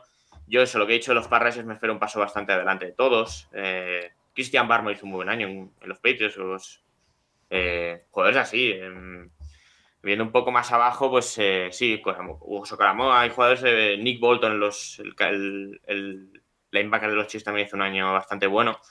Y luego ya a partir de ahí a ver qué cuartas, quintas rondas, esto habrá que esperar un poco más para ver cuáles de ellos eh, acaban siendo buenos jugadores y cuáles no. Pero, pero eso de los de primera segunda ronda, y es verdad que era un draft más ofensivo que defensivo, pero han salido buenos jugadores. Eh, Tomasi. Nombre real que creo que lo puede petar este año, Asante Samuel. También, sí, es otro nombre que tenéis. que Mejor lo- de Chargers. Nombre de estoy obligado oficialmente por ser aficionado de Minnesota, le han cambiado de posición y por tanto ilusiona que pueda hacerlo mejor. Benjamin St. Just, el corner que pilló Washington Commanders. ¿Y de qué va a jugar ahora? De slot. Se supone que le van a poner de slot. Vale, Vale. pues apuntado queda. Rafa, ¿te atreves con algún nombre de jugador ofensivo o defensivo que creas que lo puede romper como jugador de segundo año? No, me gusta lo que me han comentado bastante Samuel, me parece que puede, que puede ser o que puede irrumpir perfectamente en esta, en esta temporada. Vale. Eh, David Cowe nos dice para Nacho, saliendo de college, ordena estos cornerbacks. Okuda, Ramsey, Stingley, Garner, Latimore, Ward, Surtain y Horn. Saludos a todos. Vaya papeleta. Eh, a ver, el tema es que, claro, ahí yo, yo he ido siguiendo más el college. O sea, yo a Ramsey, por ejemplo, en college no lo vi. Eh, me costaba. Bueno, pues mucho de, lo- de los que hayas visto, no te preocupes. No, pero por ejemplo, con Ramsey recuerdo en su draft que se habla mucho de si era un cornerback o si era un safety. Pero sí, saliendo al draft, Ramsey era el mejor con diferencia de ese grupo. Eh, Ramsey el primero. Yo creo que Stingley para mí sería el segundo. A ver, eh, esto que opina también Tomás, y que también los ha visto la mayoría. Para mí Stingley el segundo, Okuda el tercero, para mí. Aunque luego la NFL de momento. Mira, no. otro, otro jugador que tiene que dar un paso adelante, importante. Okuda. Sí, porque si no se juega la carrera. Este sí que se. A ver si vuelve bien de la lesión. Yo luego pondría en Ser Ward. Creo que en la factoría de Ohio State eh, bastante bien. Para mí, eh, Garner luego. eh, y luego es verdad que salió Horn antes, pero a mí me gustaba más Surtain, Latimore y Horn, el último. Pero, pero vamos, es que comparar. es- al final te acuerdas mucho más de los últimos que de, de la opinión que tenías de Latimore saliendo a su draft. Sí. Em, Estoy parcialmente de acuerdo, pero ojo, quiero aportar que para mí Okuda es el uno. sí. Okuda. Es decir, yo lo que recuerdo de Okuda saliendo de college y cuando lo coge Detroit es Picazo de Detroit, este chico va a funcionar seguro, tiene un talento descomunal. Eh, lesiones, problemas, no encajar bien en el equipo y no ha demostrado. Pero yo me acuerdo de yo en el proceso pre-draft decir, nada, Okuda es que va a ser un cornerback generacional, es que es un chico que si todo se da bien puede ser Hall of Famer, que luego me he podido equivocar con él. Pero yo tengo clarísimo que de los que yo he mirado, Okuda es el hombre. Pero Vale. bueno, es que el, el debate de quién era el mejor en Ohio State, Okuda o Chase Young, existía. ¿eh? O sea, era- eran el 2 y el 3 del draft y no se sa- estaba claro que Chase Young iba a ser el 2 por la posición, pero Pero es que había jugaba, pero, pero ¿cuál era mejor? Eh, cambiamos de tercio para ir cerrando el programa porque Carliños nos pregunta, fuera del contexto y de la actualidad, ¿hay alguna novedad respecto a las retransmisiones de los partidos en directo? Con respecto a nuevas cámaras y demás. Siempre he hecho en falta en partidos en directo ver una cámara estilo Madden, da mucha visión del juego de las líneas. De hecho, esa cámara se probó en partidos de la, me voy a equivocar aquí seguro, NBC eh, durante algunas semanas hace un par de años. No funcionó demasiado bien, aunque era divertido, pero para un partido entero yo creo que mareaba ciertamente. Eh, y yo la novedad que puedo aportar esta semana, que siempre hablamos un poco de esto, es que en el Thursday Night Football va a aparecer en, diver- en diversos partidos y haciendo no sé exactamente qué, no lo han anunciado, eh, Dude Perfect, que es un canal de YouTube, unos chicos que hacen trucos y hacen cosas muy divertido. He visto muchas horas de sus vídeos. Eh, no sé si queréis eh, aportar algo más, no sé, no sé si entrará en vigor algo con drones o algo así, que me habría parecido escuchar hace unos meses, pero, pero bueno, iremos avisando de todas las novedades que, que haya. Em, Se supone, Alex, Paco, que lo de los drones va a tener que ser probado y tal y cual. Así que yo no sé si lo veremos este año. bueno. Creo que el año que viene, si se juega la XFL, lo van a tener más fácil. Ah, bueno, a lo mejor la NFL, no, creo que no lo va a hacer, pero eh, escuché algo de las Es que cámaras dentro creo de que los la cascos. XFL sí va a hacerlo. Por eso te digo. ¿Y dentro de los cascos? Eh, uf, de eso se habló mucho. De que iban a usar los cascos, de que iban a poner En la, cámara. en la USFL se ha visto y para mí. En la USFL se ha usado y a mí me parece un mareo terrible. Sí, pero para ver alguna cosita Más que es las cámaras on board de la NFL, de la Fórmula 1, entonces, uff. Yo para ver algo no me parece mal, pero bueno, a, a ver qué, con qué nos sorprende la, la NFL y sus diferentes eh, teleoperadores. Em, FanFH34 Mariners, que como siempre nos deja sus preguntas, David Sevillano, y dice esta semana que quiere comenzar por Polideportivo. Así que decía Nacho que no había que rellenar, pero bueno, si nos lo piden, nosotros contestamos. Eh, primera pregunta, Rafa, aquí te quiero atento porque necesito tu ayuda. ¿eh? Dice, primer estadio de fútbol, soccer, donde se han jugado dos finales de mundiales. Y no vale mirar Google. Yo tengo, la- el estadio El Azteca Estadio. Azteca. Seguro, porque eh, no sí, sé. seguro, porque en la final de Brasil no fue. Brasil 1950 no hubo una final como tal. Hay que recordar que fue una liguilla entre Uruguay, Brasil, Suecia y España, los cuatro campeones de grupo. Con lo cual el maracanazo a, Brasil le bastaba el empate para ganar, porque era el último partido de una liguilla. Entonces ese es el único mundial en el que no hubo una final. Se jugó uno en Brasil recientemente en el 2014 y en el Estadio Azteca en 1970 Brasil 4, Italia 1 y en 1986 Argentina 3, Alemania 2. Que además- el coloso de hay- Santa Úrsula. Hay que decir, si no me equivoco, y aquí me voy a equivocar seguro porque no sé si es el 70 o el 86, creo que es el 86. El mundial no se iba a jugar en México, se iba a jugar Correcto. en Perú. Se iba a jugar en Brasil. En Brasil, o en Perú, ¿no era Perú? Eh, Tengo mis dudas porque ahora mismo estamos confundiendo, creo que dos mundiales distintos que se cambiaron de fecha. A mí me suena Dame un que segundo que lo voy a No, mirar. no, en el, Colombia. el- el del Colombia. 86. Era, era Colombia, sí, me sonaba Perú o Colombia. Y es cuando de repente salta Colombia y dice, es que no podemos cumplir esos requisitos. Y, y es cuando se produce la siguiente elección, que es entre Canadá, Brasil, Estados Unidos y México. Brasil se retira y finalmente acaba siendo en México, Hoy, hoy en día hace, cuatro, hace falta cuatro países como Colombia para hacer un mundial. básicamente. Hay que recordar además que lo de Colombia luego se metieron también en, eh, en temas ya más políticos, barra sociales, barra de cárteles y tal, y que ese mundial se fue prolongando y prolongando, que incluso el mundial que se iba a hacer en México estuvo a punto de no hacerse por el terremoto previo, entonces fue un poco locura todo esto. Rafa Eh, estuvo en el mundial de- del 86. ¿Ah, sí? Hombre, vivía ahí. Eh, mira, nos lanzan una pregunta que yo solo conozco. Bueno, Sí, sí. estuve en cuatro, cuatro partidos. ¡Ah, qué maravilla! Eh, nos lanza eh, David Sevillano. Descenso del Sella. Algo que, a ver si lo puedo- logro decir bien. Hanenkam Rennen, que no tengo ni idea de lo que es.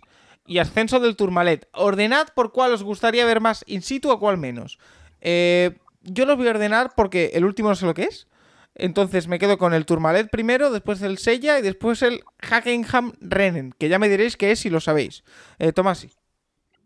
Hombre, yo el primero, es que voy a hacer aquí una pequeña apreciación. El primero, para verlo, el Tourmalet. No, El primero, Ah, para hacerlo, el Sella. es lo que me han El dicho. otro es que no tengo ni idea de qué es, sinceramente. A, a mí lo que me han dicho es que. O sea, yo he estado en el Tourmalet y volvería, viendo la subida. Eh, el Sella me han dicho que si lo participas, te pillas una, una buena borrachera, si quieres. ¿Cómo? Y lo otro es que. Sí, Sí, bueno, sí, que no, el Sella yo tengo amigos parando- que lo han hecho. Bueno, dejémoslo en que tú bajas. Con la Sí, ba- barca o no, ya es otro tema. con la Bajar, bajas. Eh, lo último es un tema de unas competiciones de esquí. Ah, pues la verdad no. Nosotros, Paco, el, el descenso del Sella, el día del descenso del Sella, me dejé una casa cerrada con las llaves dentro en Llanes. El- y encontrar un cerrajero, en- encontrar un cerrajero fue como draftear un coreback en la NFL bueno, o sea, imposible ¿Dónde- para abrir la casa. Donde el pacto, ¿no? Eh, y mientras, eh, yo voy porque eh, nuestro querido David Sevillano, que espero que no me salte copyright, eh, me dice que si voy a si voy a saldar mi deuda musical. Mira, como me lo lleva diciendo ocho semanas, eh, la voy a saldar ya. Así que está sonando la canción que quiere que, que suene en el, en el podcast. Así que lo dejo por ahí. Y no sé si estaba Nacho Ah. diciendo algo. No, la cosa que no sabías pronunciar, y que yo tampoco voy a pronunciar, es una competición de, de, de esquí alpino que se hace cada, cada enero en Austria. Vale. Eh, y dice para cerrar, eh, Rafa, que si. eh, que cómo llevas la investigación de las imágenes de hace dos semanas. Creo que estás de vacaciones, así que no has podido hacer gran cosa. No, no, fatal, la llevo fatal. Necesito más ayudas. ¿eh? Vale. Ya tengo el comodín de la llamada, ya tengo- he utilizado el comodín de la llamada, el comodín del público, no me queda nada. Estoy, estoy derrotado. Bueno, pues hay que. Yo es que estoy esperando el estribillo de la canción, eh, a ver si lo puedo subir, pero. eh, ahora en breve, pero bueno, mientras voy siguiendo con el polideportivo. Eh, porque José Martínez, que nos pregunta, ¿qué te parece, Rafa, el fichaje de Juan Soto por los San Diego Padres? Que ha sido el grandísimo movimiento de la MLB. Pues muy bien por los padres. Los padres están peleando por entrar en playoffs. Ahí hay un duelo con los Dodgers. Son el, el hermano pobre que lucha contra el hermano rico. Que los padres se sienten. La, la afición está muy ilusionada ya desde el año pasado en esos duelos que al final se han acabado llevando los Dodgers. Pero quizá con Soto, ¿por qué no? Soñar con llegar a una serie mundial. Bueno, pues ahí queda. Y. Eh, na- eh, ¿Tomasi? Ah, pensaba No, que no decías algo. nada. Eh, y Carlos béisbol Pascual no sé. nos dice que eh, tiene una para ti porque te da la sensación de que controlas bastante de lucha libre. Creo que, eh, o sea, le da buena sensación. Eh, ¿A quién ves, además de a Gronk, dando el paso que dieron Goldberg, Mongo, McMi- Mongo FC Michael o el propio Reigns? Que se entiende pasar Mongo del deporte McMichael. profesional a, a la lucha libre. Eh, Mongo McMichael, tengo que decir que es una de las personas que más cariño le tengo, que el pobre ahora está enfermo, jugador histórico de Chicago y un tío que hizo muy buena carrera en wrestling, muy divertido. Por partes, hay tres clases de personas que se meten en wrestling.